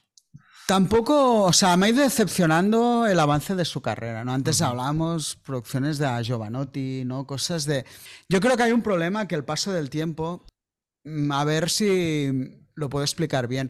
Creo que dentro de que hay muchos tipos de productores, hay como dos estilos muy diferentes, ¿no? Que uno sería, antes has hablado de Albini, y Santi lo metería ahí en el sentido de que vosotros sois productores que trabajáis con unos parámetros sónicos bastante eh, personales, ¿no? O sea, lo que hacéis es un, es un estilo, ¿no? Eh, entonces, eso hace que tus discos puedan sonar igual de bien hace 20 años, como has dicho, que puedas coger una banda y todavía ese, ese sonido lo sigas manteniendo y esa frescura o eso por lo que la gente va a ti, ¿no? O sea, eres un tío, o tal como lo veo, ¿eh? puede estar equivocado, es Santi, al menos la percepción que yo tengo que te viene una banda, los grabas y sabes dentro de esos parámetros cómo jugar, pero tú tienes muy claro lo que, lo que haces, ¿no? Yo creo que tíos como Rick Rubin, o el otro día hablábamos de Mudlanger en Muse, o, uh -huh. o, incluso un productor como Michael Beinhorn, ¿no? Que es otro de estos grandes de que se tiraban ahí, pues, meses, exprimían a los grupos creo que al final van perdiendo el fuelle porque es como las bandas en sí mismas cuando llevan muchos discos, ¿no? Pierden motivación, los discos ya no tienen el impacto que tenían y creo que ellos mismos se van desinflando porque al final no son tíos que realmente busquen un sonido, sino que casi busquen ellos ser tan artistas como el propio grupo, ¿no? O, o que, no, o que su no huella sé, quede... En el caso de Rubin no lo tengo tan claro. Bueno, yo creo que Dentro de, o sea, es lo que te he dicho, poniendo dos tipos diferentes. Luego mm. dentro es evidente que Michael Beinhorn no, er, no tiene nada que ver con Rick Rubin, pero sí que son productores como que su imprenta o, su huella es más importante que, que, a lo mejor lo que hará un Albini o lo que hará Santi, ¿no? Que lo que quieres es que el disco suene bien y eso es lo que importa, ¿no? Y que, y que, esa producción sea buena. Entonces yo creo que Rubin es el ejemplo perfecto de un tío que con el tiempo creo que él mismo ha ido perdiendo el norte respecto a sus lo que hacía, pero creo que hay un, pues una falta de motivación, llámalo por, por las cosas que quieras, pues porque al final no puedes estar grabando discos que rompan moldes cada año, porque no puede ser. Entonces, yo creo que más que discos malos, creo que es la propia carrera que se ha ido desinflando de, de Rubin. Así es como, como lo veo, más que, que decir, hostia, es que un día iba con muchas ganas de oír un disco de Rick Rubin y me decepcionó. No recuerdo un caso de eso. Sí que recuerdo que ya los propios artistas que vas cogiendo no, no me interesan tanto. Antes, Santi, cuando decías lo del productor ejecutivo, ¿no? diferente del productor que tiene los conocimientos musicales y técnicos, em, tú como un productor que sí tienes estos conocimientos, ¿hasta qué punto cuando tú estás trabajando crees que tienes que hacer el otro trabajo también? O sea, de, de el, de coach, ¿no? Como creo, creo, que le has llamado, de hablar con la banda, de conseguir esa interpretación magistral, de motivarlos. ¿Se mezclan las dos mm, cosas también o, solamente...? Sí, a ver, a veces sí. Uh, yo creo que lo que hace bien Rubin por eso es lo de, lo de buscar el equipo, ¿no? De hacer un, rastreo de qué banda quiero trabajar, mm. tirar, la, tirar la caña y luego prometer, supongo que prometerá a nivel también económico o lo que sea, o unos resultados o una y luego montar un equipo de trabajo. Esto es lo que creo que hace bien, a menos estos últimos años. Yo de esto no me encargo, no tengo ni idea cómo se hace, seguramente lo haría fatal. Hmm. en mi vida he escrito a una banda y les he dicho, os quiero grabar. O sea, no lo he hecho hmm. nunca en la vida. O sea, es totalmente lo opuesto, ¿no? A partir de ahí, pues bueno, uh, sí, en el estudio a veces hay que hacer de psicólogo, hay que, hay, que, hay que acercarse a la gente a nivel personal y ver si hay alguna, algún, algún choque entre ellos, algún, algo que les ponga nerviosos, que no estén a gusto, tienes que tener un poco de vista con esto. Y esto creo que, que sí que se me da bien y supongo que a él también se le, se le dará bien, ¿no? Porque aunque hemos visto casos, ¿no? Como, decíamos antes de Slipknot y tal, de gente que no, no le ha gustado para nada, ya no como profesional, sino como humano, ¿no? O los Beastie Boys que decíamos. Pero vamos, que al final a mí lo que me toca es, es hacer un poco esto a veces de, salirme de la música, parar el multipistas ¿no? Y, hablar con ellos a ver qué pasa, ¿no?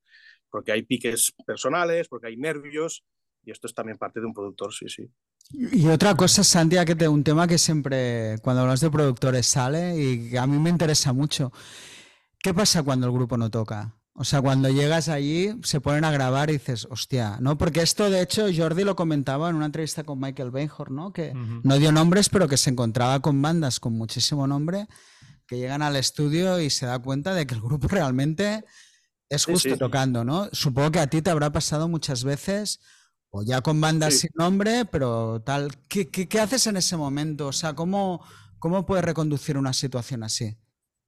A ver, yo cuando me pasa esto, que pasa por desgracia, intento darle la vuelta, intento fliparme, buscarle las cosas buenas al grupo, que siempre las puedes encontrar. Y a veces, pues, una cosa que de entrada dices, hostia, esto no camina, esto no funciona, hay un mal batería, que es un clásico, ¿no? intento fijarme en otras cosas y ver cómo lo podemos salvar. Cuando se grababa en analógico, en cinta, poca cosa podías hacer a nivel técnico. Hoy, hoy en día puedes hacer que una batería camine sin, sin que haya un batería bueno, ¿no? Y esto, pues bueno, uh, aunque sea haciendo trampas, nos ha facilitado la faena a veces a, a, a, los productores. Yo lo que intento es fliparme igualmente, ¿no? Aunque yo he trabajado con productores que esto no lo toleran. Cuando hay una banda chunga, se ponen nerviosos, se mosquean, incluso gente que ha llegado a mandar a casa a los clientes, ¿no? No os grabo, tío, ir a ensayar, tío, y, ¿sabes? De mal rollo. A mí no me pasa así. Yo como, supongo que antes de trabajar en esto, trabajaba en una cocina y he visto ahí con mis padres puteados toda la vida en una faena de mierda, ¿no? Y cuando estoy aquí me pasa un momento de estos de, hostia, qué, qué putada, ¿no? Que la banda esta no, no tira tengo la, la, sé, la virtud de verle lo bueno y de, y de darle la vuelta y, vamos, y, me flipo con las canciones, aunque en ese momento, hostia, ¿no? Y, y, hacer que eso suene de puta madre, ¿no? Aunque, yo qué sé. Y me ha funcionado siempre y, creo que también es una cosa que, estoy contento de ser así. Si un día se me va este rollo, igual me busco otro trabajo, ¿no? Pero es parte de nuestra profesión. No siempre va a venir músicos brillantes que vayan a tiempo perfecto, que toquen bien, que caminen y a veces pues tienes que espabilarte tú y sacar tus herramientas y, y hacer que eso acabe siendo un disco que mole, aunque haya un músico o dos que... Suele haber también que una banda pues uno va flojea y otro tiene ideas brutales o tiene un rollo tocando la guitarra o un bajista súper tal. O sea, suele pasar que a veces esto se equilibra con, con, con, la misma banda, ¿no? Es saber ver también un poco lo que, lo que falla, lo que no, y luego a nivel de, de producción encararlo más para un, para un lado o para otro. No vas a poner una batería aquí en la cara si el tío pues no, no camina, ¿no?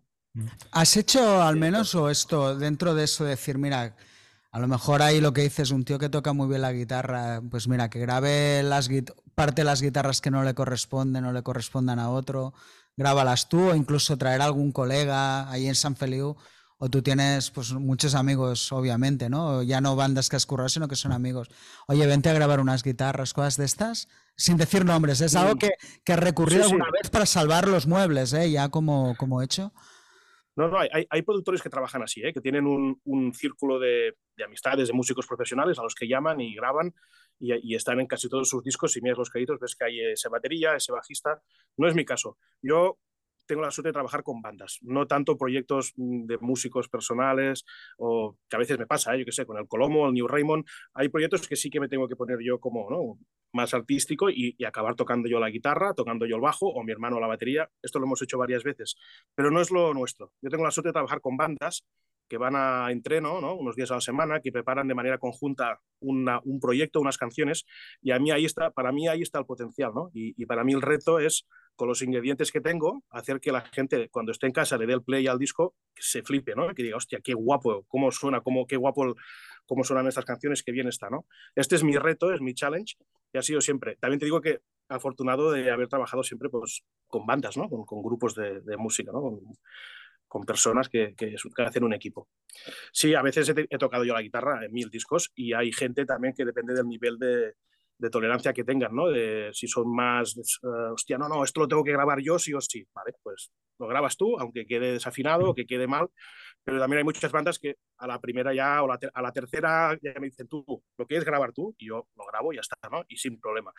Depende mucho la fluidez y el rollo que haya con la gente, los egos y estas cosas de a veces en un estudio son difíciles de, de controlar. Muy bien. Yo de discos, así que no sé si decepción es la palabra, pero sí que me esperaba más. Obviamente el disco de Wizard, Make Believe, ¿no? Pensaba, hostia, hostia Wizard con, yeah, Rubin. con Rubin pueden hacer un discazo y es un disco que con el tiempo me ha ido gustando, pero no, es de entrada me decepciona un poco. Luego el, el, último de The Strokes de New Abnormal, ¿no? Que también pensaba, hostia, puede salir algo interesante al final. Que es un disco que ha tenido muy buenas críticas, ¿eh? Por otra parte. Pero a mí es un disco que me parece bastante soso. No sé, me esperaba que pudiera salir algo más. Ya de los últimos de los Peppers, ¿no? La verdad es que ha habido mucho disco mediocre hecho con Rubin, que a mí es una de las relaciones que ya no acabo de entender. Mm, o sea, que ni unos ni otros se den cuenta de, en plan, es, es, esto ya no da más de sí, ya no, ya no funciona, ¿no? Pero también está claro al final, y eso Santi lo sabrá, ¿no? Que si un grupo no tiene las canciones, al final tampoco el productor puede, puede hacer milagros, ¿no?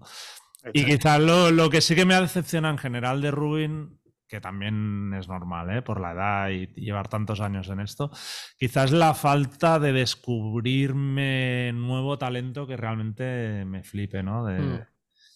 Que quizá en Totalmente. los últimos años ha tirado ya más a lo clásico. Es verdad que se permite algunas cosas así todavía un poco artesanales, yo que sé, con Avet Brothers, que es una banda que me gusta, sigue grabando con ellos, aunque seguramente... International, International Noise Conspiracy. International Noise Conspiracy hizo un disco, sí.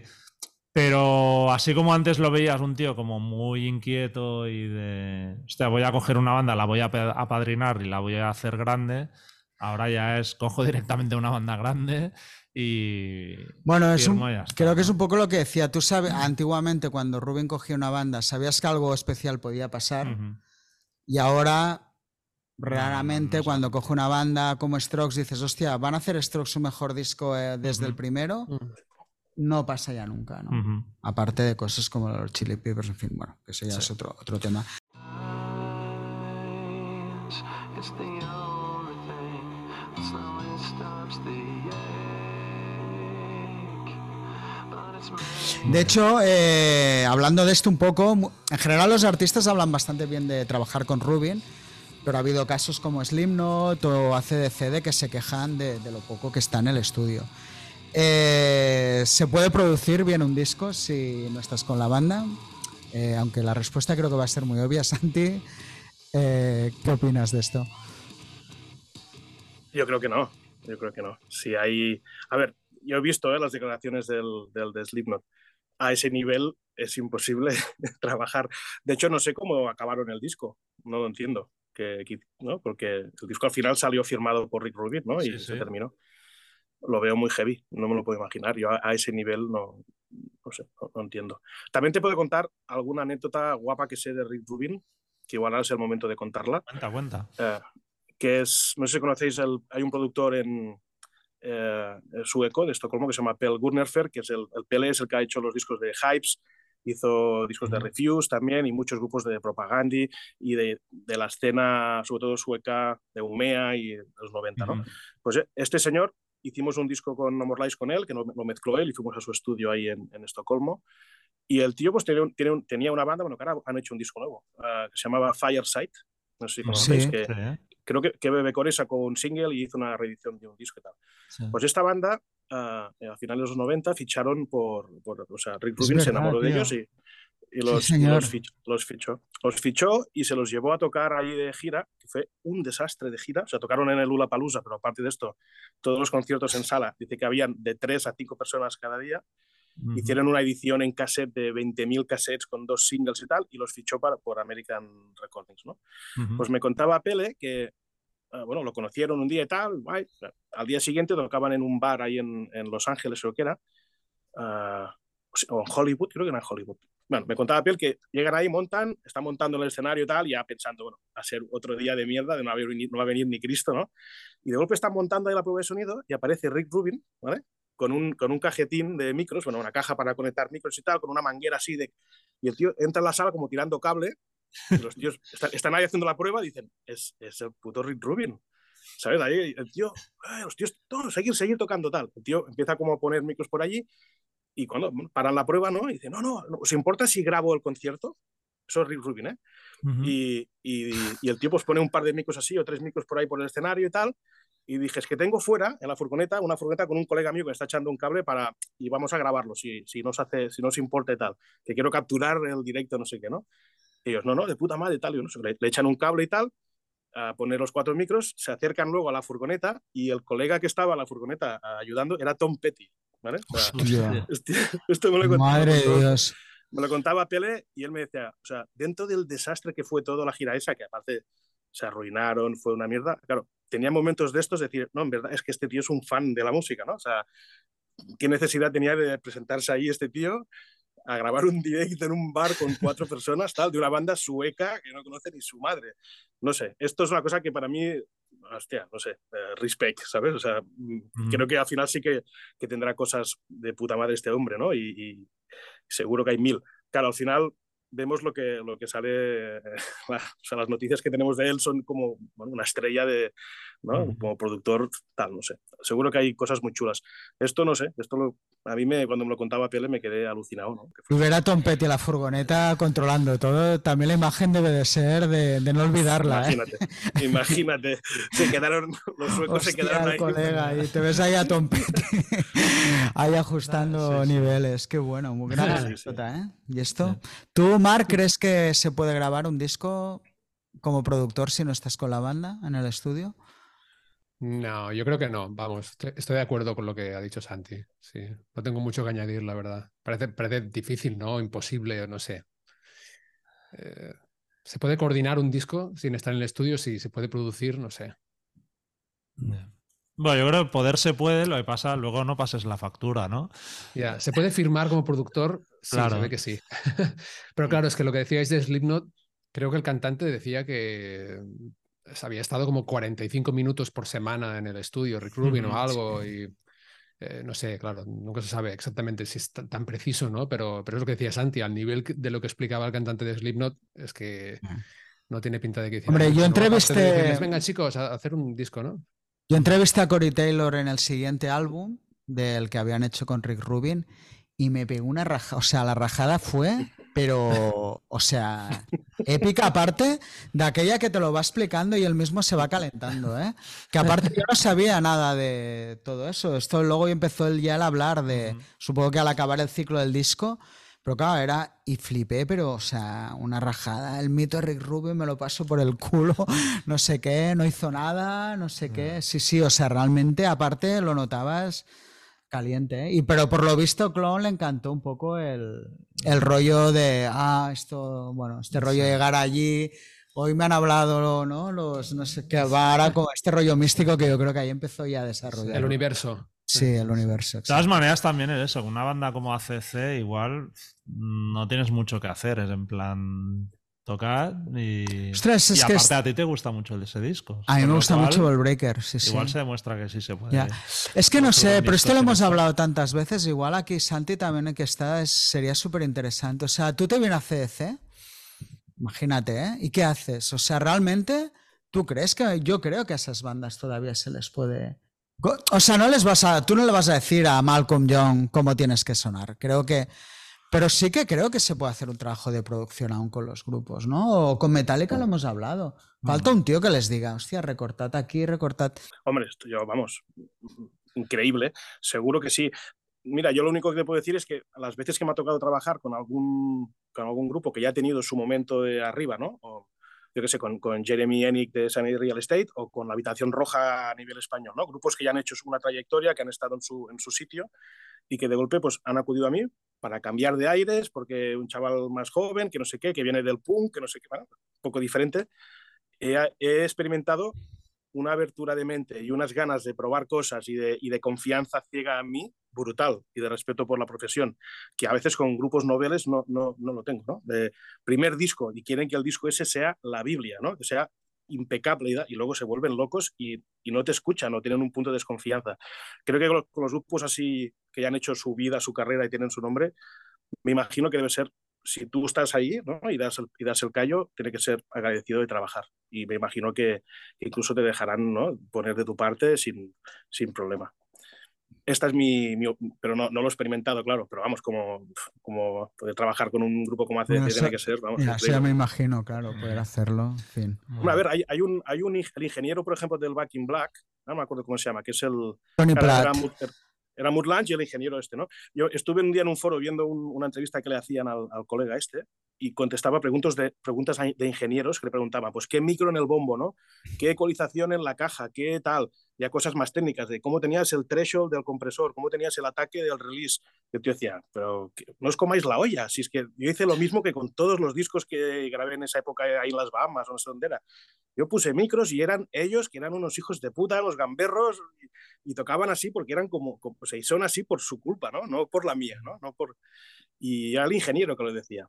Había un productor detrás que supongo que hizo la faena Murlange increíble, ¿no? De, que este también lo veo como un Rick Rubin de verdad, ¿no? Lo que yo entiendo como productor de involucrarse a saco en las producciones, sea con Def Leppard o con Britney Spears, se nota su sello, ¿no? Uh, con Rick Rubin igual no noto tanto el sello, noto más eh, lo que decíamos del olfato, ¿no? De saber. Y, lo, y antiguamente lo de descubrirte cosas brutales. Ahí lo dejo, no sé. Sí, yo creo que sí, que un productor se puede notar mucho también en- incluso en bandas así de legado, digamos, ¿no? Cuando mencionabais a ACDC me ha venido a la cabeza Iron Maiden, que después de Martin Birch, o sea, hay un cambio brutal, y no solo en el sonido, sino en cuánto duran las canciones, cuántas veces se toca la intro, 10 mil millones de veces, o sea, yo creo que ahí, por ejemplo, Martin Birch estoy casi convencido de que decía, no, Steve, vamos a, esto solo una vez, es total, ¿no? Que la gente le queden ganas de volver a escucharlo después. eh, y hay, hay un cambio muy grande, ¿no?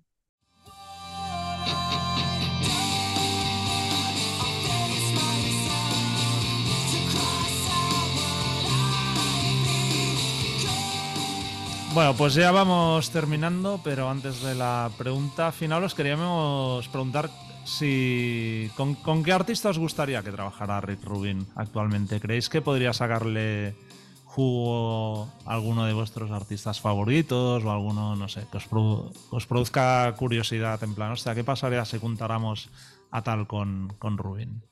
Mark. ¿Puedo el segundo? Sí, pues no, no se ocurre a nadie así. Santi. Mira, uh, la verdad que ahora mismo, como, como está también demostrado los últimos años cómo ha ido su carrera, mm, no me haría especial ilusión ninguno. Ahora, a nivel de polémica, pues me, me gustaría ver, por ejemplo, Rick Rubin metido en un, en un estudio con Fugazi, por ejemplo, ¿no? Y que sabe. Y, y, Esa, es, buena. Esa es muy buena. A ver qué pasa. Sería un buen docu de puta madre. No sé, lo que me gustaría es que, que, que saliese algo nuevo, ¿no? Lo que hacía él, ¿no? Su marca, decir, hostia, y que te explote la cabeza. No está pasando desde hace bastantes años, ¿no? Y uh -huh. no sé, es lo que hay. Uh -huh. Aparte de esto, poca cosa Mark. más decir, no, no, no tengo mucha ilusión. Mark, ¿te ha venido alguien o...? No, sigo en blanco, es que me pasa un poco, que no me hace Bueno, pues pasamos a Richard. Que Rick Rubin No. produzca a nadie que... O sea, yo hay una cosa y dos partes, ¿eh? Una, el Rick Rubin de ahora creo que ya no es capaz de... Pero a nivel global o cosas que me hubiera gustado, sé que me... Claro, tiras un poco a lo que te gusta. Me hubiera gustado verlo, antes que mencionabas a Iron Maiden, me hubiera gustado Rick Rubin verlo hacer eh, algún disco más de heavy metal. Mm. Ver lo que hubiera hecho con bandas clásicas de heavy metal, pues como puede ser, hizo Metallica, pero es como otra división, ¿no? Metallica, que hubiera sido capaz de hacer con Iron Maiden en un estudio, ¿no? Con un tío como Harris tan obtuso con lo suyo, ¿no? O Judas Priest, alguna de estas bandas, digamos, clásicas, o incluso, eh, yo qué sé, Scorpions, ¿no? Que es una banda que tenemos como, ostras, ¿no? Muy denostada. Pero sí que es verdad que a principios de los 80 era realmente una banda muy buena, ¿no? Al- algo así, ¿no? Y luego sí que me gusta, que esto lo he pensado alguna vez, me hubiera gustado el Rick Rubin de aquella época, el bueno, ¿qué sería capaz de hacer con el Devil y Rod de, de ahora? O sea, un poco de... Porque ahora, bueno, no sé si estáis, todas estas canciones que estás sacando que hizo con. John Five, que están súper bien, realmente son como... A mí, a mí me han gustado me han mucho. gustado mucho. O sea, me gustaría ver un poco ahí dos tíos que están completamente pirados en diferentes estados de estar locos, que hubiera sido capaz por el morbo de un tío que me ha gustado mucho cómo ha encarado pues, sus producciones, ya sea por la música o, o de manera ejecutiva con un tío como de Billy Roth, que yo creo que vive en otro, en otro mundo, ¿no? Ujú. Sí que hay cosas que, que alguna vez he pensado, ya te digo, sí que siempre he pensado de Rubin, digo, ostras, con lo que le gusta el rock y la caña y tal, nunca realmente ha dado un paso a, Ujú. a decidir una banda clásica de, de heavy metal, ¿no? Luego sí que hay cosas, a veces pienso, hostia, ¿qué haría con Billy Idol? Yo qué sé, ¿no? Cosas de este tipo, pero, pero bueno, mm, ahora mismo yo creo que ya no está, o sea, no hay nada que digas, hostia, se va a juntar, claro, sería muy obvio que algún día igual pasa, Foo Fighters no ha hecho nada, ¿no? No. Pero es que yo qué sé, ¿no? Tampoco tiene ya un, encanto que ahora Rick Rubin haga un disco con Foo Fighters, ¿no? O cosas así. Entonces, Ujú. no sé. ¿Tú, Jordi? Espera, que Ah, Mark, Mark, le ha ya, le ha la venido las musas ya. No, no, no, que va. Pero iba a decir, ¿no hizo un disco con Black Sabbath? Sí. Sí, Rick Rubin. Ya sí. cuando me, me refería por eso, o sea, más la clásica banda de lo que entendemos del De, heavy de la metal. New Wave. o Sí, un poco ese Metal. rollo Vale, más vale. banda ochentas, por decirlo de alguna manera, ¿no? Estos grupos grandes de, de heavy, lo que entendemos por heavy metal, sí, sí. Además, a mí el disco que hicieron con Black Sabbath también me Sí, parece me gustó. de lo último digno que, que ha hecho, que no lo hemos citado. Mm. Yo, bueno, supongo que algún día pasará cuando tenga 85 o 90, que tampoco falta tanto, pero me imagino acabará haciendo un disco con Springsteen en plan Johnny Cash, me lo Hmm. imagino. Y, y luego, así en plan que decía mm, Santi lo de O sea, Fugazi, Fugazi es muy bueno, ¿eh? a mí me gustaría con NoFX. O sea, Hostia, esa es buena también. ver qué saldría de ahí me encantaría. me Claro, bueno, locuras de esa hostia descarado, Sí. ¿eh? Con Sí, sí. O sea, Fat Mike Rick Rubin en una habitación. Uf, Hostia. No, no, porque aparte un tío ¿no? tan espiritual con el otro que es todo lo contrario. ¿no? Sería- sobre todo por las entrevistas después, la rajada que pegaría Fat Mike. Ya, pero igual son capaces de encontrar Sí, ahí igual- un nexo de unión. Nunca sabes, ¿eh? En Nunca estas sabes, cosas. sí, sí. O sea, lo veo más factible que Fat Mike y Rick Rubin en un momento de su locura encuentren que hacerlo, o sea, ver a Ian McKay con Rick Rubin, eso sí que creo que es imposible, ¿no? O sea, no. O McKay o Pizziotto, ¿eh? Por no decir los dos. Pero, ostras, lo veo complicado. Ujú. Mark, ¿Es tu última oportunidad? Lou Reed. cuando estaba vivo. Cuando está vivo. Sí. Bueno, también Si lo pudiera resucitar, claro, por decir cosas imposibles, ¿no? No, pues podría haber Eh, estado bien. es- sí. podría haber estado bien, es una buena, sí, sí. Me gusta, me gusta esta faceta, igual, igual es que, que admiro de Rick Rubin esta parte de resucitar, o sea, como de no Ujú. resucitar, pero eh, en Sí, este sí. caso sería, sería literal, de, de reconectar con el personaje Ujú. anterior y, y presentárselo al público otra vez de una forma muy distinta, pero que, que te, que te lleva a eso, ¿no? Hombre, ya puestos en la locura, podía haber producido Lulu, ¿no? Ya Sí. nos metemos ya ahí. Lou Reed, Metallica, Rick Rubin, y ya Sí. un poco acabar la ecuación. Bueno, If you having girl problems, I feel bad for you, son. I got 99 problems, but a bitch ain't one. I got the rat patrol on the cat patrol. Foes that want to make sure my casket's closed. pues vamos a acabar, señores, y vamos con la pregunta final, que más o menos he ido contestando, pero bueno, lo haremos de una forma más concisa. ¿Ha perdido Rick Rubin su crédito como productor? Mark, a juzgar por la conversación que estamos ten- teniendo, un poco sí, ¿no? Eh, no sé, mm, no sé si lo ha perdido. Yo creo que sí que ha hecho como un rebranding un poco, ¿no? De- en los últimos años eh, se ha como transformado más en personaje mediático, gurú, espiritual. eh, saca un libro, ¿no? Sobre, el acto creativo. Ah, no lo sé. Yo tengo la sensación de que sí. eh, Santi, Como productor musical, totalmente. Como productor ejecutivo, veo que sigue ahí haciendo negocio, o sea que le va bien. Como businessman, tiene mucho Ahí, a tope. ¿no? A tope. Mm. Hombre, brutal el docu este con McCartney que hizo hace poco. o Ujú, el de- Muy bueno. Sí. A mí me encantó verlo, pero vamos, que están ahí los dos comiéndose el de esto. Incre- es increíble, ¿sabes? Yo soy ultra fan de, de McCartney, de los Beatles, pero no de los personajes. O sea, como músicos me pasa un poco lo mismo, ¿no? Es que separo la música y me encantó ver ahí los dos, tío, un rollo, no sé, me, explotó la cabeza, como de muy hipócrita a la, a la vez que interesante, ¿no? Como Sí. ahí todo, a- alogios todo el rato y no sé qué, wow, wow, Mm, wow, wow, un teatrito brutal. Pero vamos, que a nivel de fan, súper interesante. Sí, no, la verdad es que en ese aspecto el tener acceso a todo eso y sacarle provecho está bien, ¿no? Porque, Joder. no sé, mola. Pero bueno, antes de responder la pregunta, yo una curiosidad que tengo, aparte de lo que saldría del con Fat Mike, es cómo llegan los pies de Rick Rubin al final del día. Antes de ponerse en la cama, ¿se los lavará o no?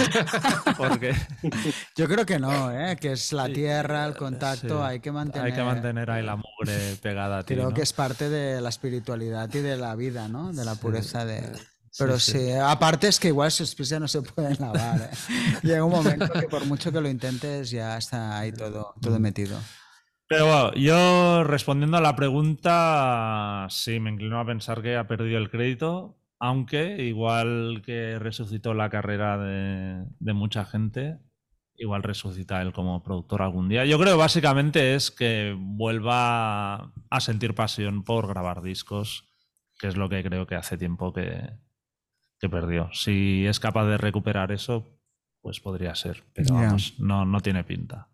¿Tú, Richard? Yo creo que no, ni tengo esperanzas, pero también tampoco en el fondo se lo exijo porque es que ya lo que ha hecho ya está bien, quiero decir, ¿no? A veces también creo que ya es que luchas contra un pasado que es que no puedes tampoco ganarlo, ¿no? Y lo que sí que ha dicho Marca, apuntado a lo que era algo que por tiempo se nos ha quedado un poco fuera, es el rebranding este, ¿no? En el Ujú. fondo lo que está haciendo ahora es toda esa parte ejecutiva de crear proyectos musicales, se lo está llevando pues más a hacer cosas como lo de McCartney, que a mí no me gustó, ¿eh, Santi? Mira que soy fan de McCartney, pero era dos tíos ahí ya que ya está, Sí. parado. O sea, en- entiendo el valor de que estén ahí los dos tíos, pero era como, claro, ellos dos en su mundo, que al final como espectador acaba aburriéndome, ¿no? Tampoco me acabo de gustar la serie de los Beatles, que, Ya. que al final cuando te los ves ocho horas en el estudio, ahí ya, pues, bueno, Ujú. creo que tiene valor de que exista, pero al final a mí se me hizo pesado lo de McCartney. Pero bueno, creo que va muy por ahí, el este punto de coach, ¿no? El, el libro no lo he leído, pero el otro día lo estuve hojeando un rato y, bueno, en aquello no hay-. Es en plan, vamos, ahí está. eh, ni Pablo Coelho, ¿eh? ¿Sabes? O sea, rollo en plan. ¿no? Bueno, estamos partiendo el culo con algunos pasajes porque es en plan, hostia, este es el tío que grabó Raining Blood, ¿sabes? O sea, estaba más a punto de grabar un disco de estos de cuencos tibetanos o, ¿no? En el fondo. ¿Hostia, habéis subrayado está. alguna parte así particularmente graciosa o qué?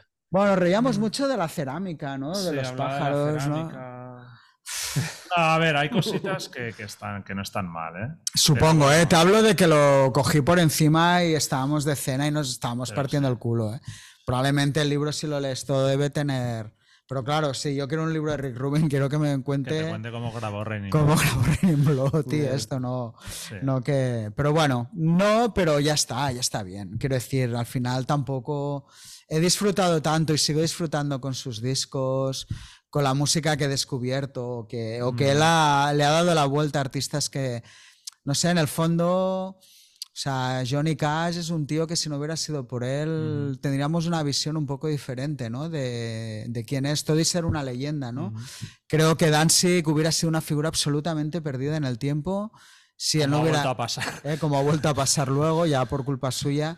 Creo que ha habido cosas que, que sí que ha hecho que hayamos disfrutado de, de obras musicales, incluso puede que los propios Chili Peppers, ¿eh? O sea, más allá de lo que a mí me puedan gustar o no, sí que es un grupo que si no hubiera caído en sus manos, eh, pues hubiera sido una banda, o igual hubieran grabado tres Mother's Milk, que es lo que a mí me hubiera gustado, ¿no? Si no hubiera aparecido Rubin, ¿no? Pero bueno, ya pero sí que creo que ha hecho cosas realmente que han cambiado un poco el giro de, no sé si de la historia, pero de la vida de muchos artistas y la percepción que tenemos.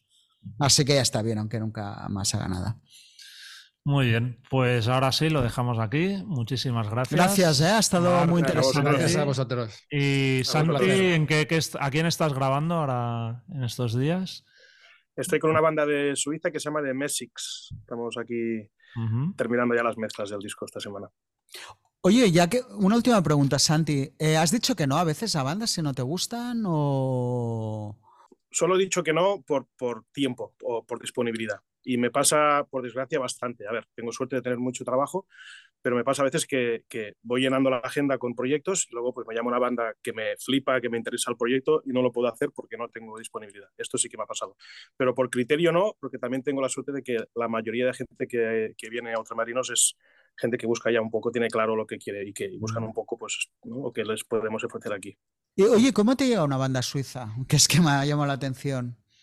Pues tengo bastantes clientes extranjeros y de Suiza empecé grabando una banda hace eh, finales de los 90, creo, 2000, que se llamaba Fabez, ¿os acordáis? Que estaban por J3, Sí. la- Sí. el sello este de, de emo americano, que habían grabado varios discos con John Agnello y tal, y vinieron a hacer un disco aquí en San Feliu. Mira, en- aún no estaba en este local, o sea, hace más de 21 años, ahora 22, 23 años, y hice esta banda de, de Suiza, que allá había un, pues, un movimiento de underground y de, de punk y post-punk, hardcore tal, y han ido llegando bandas de Suiza y de Alemania y, de, y lo mismo ha pasado con, con, con otros, con Francia, bandas de screamo míticas de los 90, Daitro, Mija Jedrich, que estos pues han ido trayendo luego pues más clientes y, y acaban llegando aquí al estudio, con una banda de Japón, algún americano, aparte pues de los que vienen de casa, ¿no? Que- o sea que vamos, encantado. Digo, lo, lo de decir que no por, por criterio no, no, no- nunca se me ha dado el caso. Ah, ahora igual me tocará algún día hacer ah, discriminación por, por, por política, tío, porque estoy viendo mucha gente joven que se está metiendo en la derecha, en la ultraderecha y que luego cogen una guitarra y quieren ir a tocar a Lanzavara, ¿no? Esto sí que Hostias, me, eh. esto me está pasando ahora mismo y es la primera vez en mi vida que me ocurre de que puedo contrastar, gracias a las redes sociales, que tengo gente en casa que son, que son fachas, ¿no? que son de derechas y que son... Y esto es una cosa que ahora mismo estoy en proceso de gestionar, que igual será Mm. la primera vez que diga que no a, a algún proyecto por ideología política, imagínate. Pero aparte de esto, no. no. Sí, sí. Ujú. Aparte Muy de esto, bien. pues voy, voy trabajando con lo que viene, que por suerte son gente nuevamente de- del rollo. Muy bien. Mm. Y Marc, tú que del podcast, ¿qué, qué discos perdidos vas a tener próximamente o qué invitados? Ah, próximamente vamos a hablar, no sé en qué orden, del coming up de Sweat. Mm.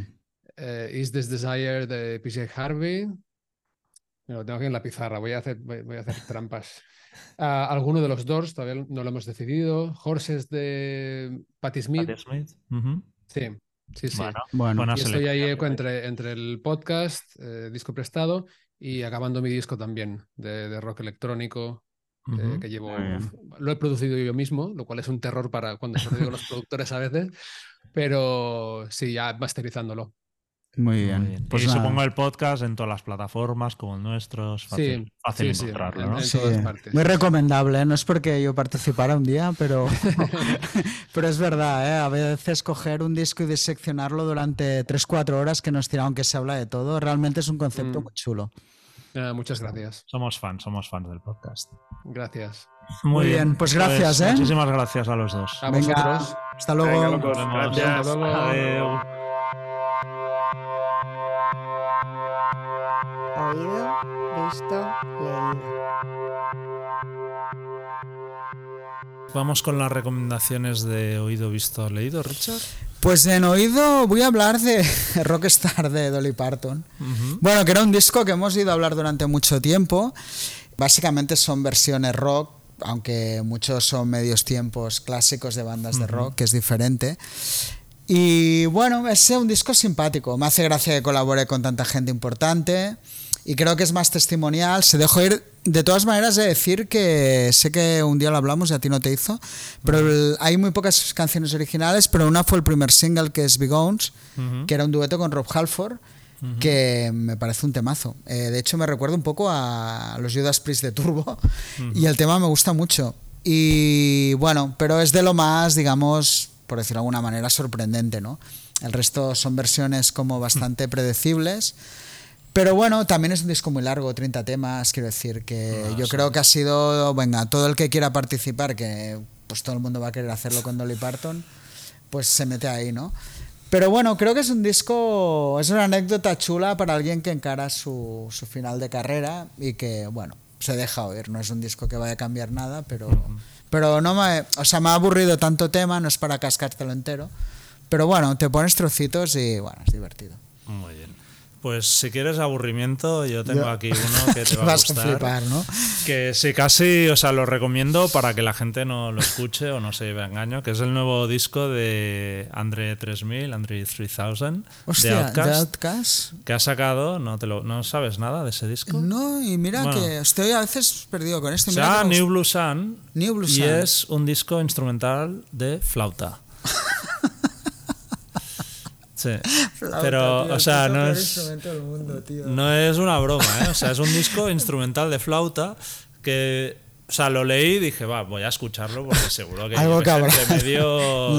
No, no, O es sea, lo de que- hecho, el, el primer tema que dices eh, se titula I swear I really wanted to make a rap album. Pero, Pero no, pero no, no. suena una flauta. O sea, ¿tú te acuerdas de Kitaro? Sí, tío, Pues, quítaro, claro. Pues es, Es un quítaro en es flauta. un Kitaro de ese, de ese rollo. pero New que es con un toque New Age, Sí, exacto. sí, sí, sí, horroroso. Pero o hay sea, fondo o solo la puta flauta. No, hay como una base ahí. De sintetizador, sí, New Age. Sí, sí, sí. O sea, horrible. ¿Y cómo ha justificado esto? Mm, Nuevo, ha encontrado un- nueva sí, espiritualidad, un- nuevo sí, renacer. Una, una nueva etapa en su vida. sí, sí. New Blue Sun, o sea. Hostia puta. Va a escucharlo. No, hombre, ya. Es como lo que he recomendado antes de. Black Lace. O Sí. sea, hay cosas. Claro, no es lo mismo un videoclip que. Pero lo haré, lo haré, lo haré. Y esto. Eh, Pues eh, en visto, eh, voy a recomendar el. Estaba con un par de cosas, he visto bastante cosas esta semana, pero el documental de los Gees, que sé que ya tiene un poquito de tiempo, pero no lo había visto hasta ahora. Y la verdad que, hostia, me ha encantado. Y la historia es muy chula, creo que está muy bien explicada y refleja muy bien. Creo que a veces una banda, me da la impresión que es una banda que ha tenido éxito en diferentes periodos, con diferentes estilos, o sea, lo que cuesta mucho en bandas, ¿no? Estaba pensando en grupos que han tenido dos fases de éxito real y es que me venía un poco a la mente Aerosmith, y, pero poco más, ¿no? Ha habido bandas que sí que han tenido altibajos, pero aquello de desaparecer y volver a renacer. Pero tengo la impresión de que en ningún momento han podido disfrutar de- del éxito, primero por las relaciones internas entre ellos, que eran mucho más complejas de lo que pensaba. Y luego, pues cuando hay la mega explosión, sí, durante un momento, pero todo el mundo les coge un odio que, que hace que su carrera se acabe. Disco sax. disco sax de un momento para otro. Y luego la, la no como hostia se recicla en una tercera cosa que es compositor para terceros que hacen hitazos Pero todo tiene un pozo amargo, ¿no? Eh, la relación entre ellos, ¿no? Un poco lo típico también cómo funcionan los grupos. Hay ¿no? Los dos con talento y el tercer hermano, que era Maurice, que no tenía, pero que era el pegamento para que aquello funcionara.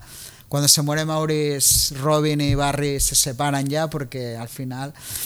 Y acaban todos muertos, ¿no? Jóvenes, excepto Barry Gibb, ¿no? Se muere el cuarto hermano que entra en el grupo y justo al entrar a los ocho meses se muere, ¿no? De, también de adicciones. una- una o sea, es como todo. incluso la manera cuando él lo explica es como una resignación, ¿no? De, ostras, triste, ¿no? De, bueno, es lo que toca y, bueno, lo que dice que cambiaría todo porque estuvieran aquí, ¿no? Pero realmente es una banda interesante. Documental, ¿no? ¿Cómo se llama? El documental, hostia, Ah. pues he hecho el docu- Está en Netflix Vale, y Bueno, que la gente po- lo que busque. busca en Netflix y ya está. muy bien. Eh, pues yo en visto quería comentar rápidamente el concierto de The Music of Big Star que se hizo la, la semana pasada aquí en la sala Apolo, de Barcelona eh, dentro del 25 aniversario de la promotora Houston Party.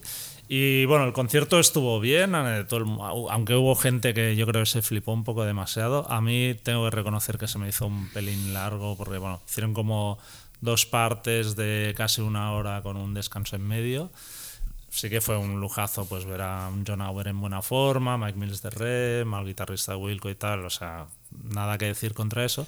Pero sí que me quedó también la sensación un poco lo que me pasó con Teenage Fan Club, ¿no? Que pensé, hostia, aquí a 15 años, no te digo más, ¿a alguien le seguirán interesando Big Star? O sea, cuando nos muramos, nosotros o ya estemos retirados del todo, Hostia, es una buena pregunta, ¿eh? Mm, Me da que es esa sensación que sí que tuvo ese revival en los 90 y que ha llegado hasta ahora. A través de un poco bandas como tiene Club. Exacto. Pero que de aquí 15 años que ya nadie los vaya a reivindicar, me da que igual quedan en el olvido totalmente. Total, porque además comercialmente tampoco es una banda No, no. que alguien pueda rescatar. Hostia, una buena reflexión, ¿eh? Otras sería, son tan buenos como la leyenda dice. Ahí también, Ahí también hay- abrimos otro sí. melón, ¿eh? Con todos los méritos que tienen. Sí, eh, pues probablemente no, ¿eh? Veremos. Y el leído, que podría ser leído, visto, oído, de todo. Voy a hablar de una web que, que me han descubierto, que se llama everynoise.com. Y entras en la web y te sale un mapa como un mapa musical con todos los estilos que teóricamente están catalogados en Spotify. Pero al loro con el dato. 6.291 estilos musicales. Además, clicas en cada estilo y te sale un sampler del estilo que es, que es sampler de alguna canción real. A partir de ahí es todo una, una absoluta locura, ¿no? Porque eh, hay un buscador de grupos, entonces tú tecleas, yo qué sé, ¿no? Hoy hablábamos Rejo Chili Peppers, por decirte algo, y te salen todos los estilos que se supone que están asociados a Chili Peppers, pero me he puesto a buscar cosas súper pequeñas y salen, o sea, realmente, no sé si está todo lo que sale en el buscador es lo que está en Spotify o no, pero bueno, una auténtica barbaridad, ¿eh? Y bueno, te puedes ir perdiendo ahí, yo qué sé, ¿no? Hay un apartado We Build This City que se llama, eh, que pues te salen ciudades, un mogollón de ciudades, pues cliqué en Madrid, ¿no? Y entonces te salen todos los estilos que se supone que están asociados Madrid. con Madrid, que me sale pues tontipo, pues imagínate hasta qué nivel, bueno, rock alternativo español, Spanish indie folk, bueno, y a partir de ahí la, locura. Pues O vaya sea, es- currazo, ¿no? Es que- bueno, yo flipo, o sea, y te hablo de, creo que he visto, o sea, de las posibilidades que tiene, porque es que la web tiene recovecos, por, por un lado es muy clara y por otro es que está Te llena de detalles. ahí. Entonces, bueno, si un día queréis perder rato y tiempo, eh, iros a abrines.com porque realmente es absolutamente flipante. Muy bien. Pues yo he leído, quería recomendar un artículo que de hecho es de junio de, este año. Pues no sé por qué me vino a través de Twitter alguien que hablaba del Saturation de Urge Overkill y ponía un link a, este artículo, que es de, Yahoo, de hecho, de Yahoo Entertainment. Y es un artículo escrito por Lindsay Parker y habla un poco de lo que representó Saturation y un poco la carrera de Urge Overkill en, en general y, y está muy bien, ¿eh? de verdad que es para es de este tipo de bandas que sé que los que son fans son muy, Son muy fans, fans. aunque tienen pocos fans en general Pero bueno, de cómo eran vistos dentro de la escena de Chicago, que se les tenía mucha manía por el look este que llevaban así tan, entre comillas, elegante o chic, ¿no? Y que ellos acentuaron todavía más. Luego, bueno, habla de, de Saturation en sí, de que los tíos querían hacer eso como un disco de rock eh, clásico, pero cogieron a dos productores de hip hop que no habían grabado un Disco un- de un rock disco en su vida. Luego, bueno, de cómo eh, Tarantino rescató la, la canción del EP anterior. Digo que de no la era versión ella, de y todo se confundió y todo se confundió. y bueno, está, está muy bien. El, eh, el Hostia, bueno. el título del artículo es un poco largo, se llama Come Around to Their Way of Thinking, Why Urge Overkills and Their Appreciated Saturation was the greatest album of the 90s. Pero bueno, supongo que si ponéis Urge Overkill y Yahoo, ya sale. Saldrá. Realmente es uno de esos discos que hubiera merecido. Sí, sí, Ser mejor mucho más- suerte. sí, sí, mucha mejor está suerte, claro. está Y claro. aparte, bueno, habla también de la relación de ellos, que acabaron fatal. bueno. Está, está muy siempre. bien. Bueno. Muy bien, pues, hasta la semana que viene. dejamos aquí. Adiós. Adiós.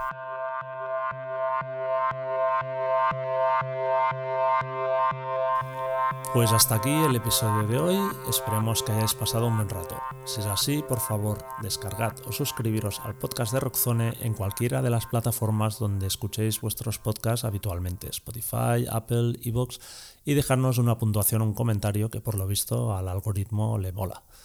Y si os ha gustado, no dudéis en recomendar el podcast a vuestros amigos. Muchas gracias, hasta la semana que viene y hasta entonces podéis seguirnos como siempre en nuestra web rockzonemac.com, así como a través de Facebook, Twitter o Instagram. Nos vemos.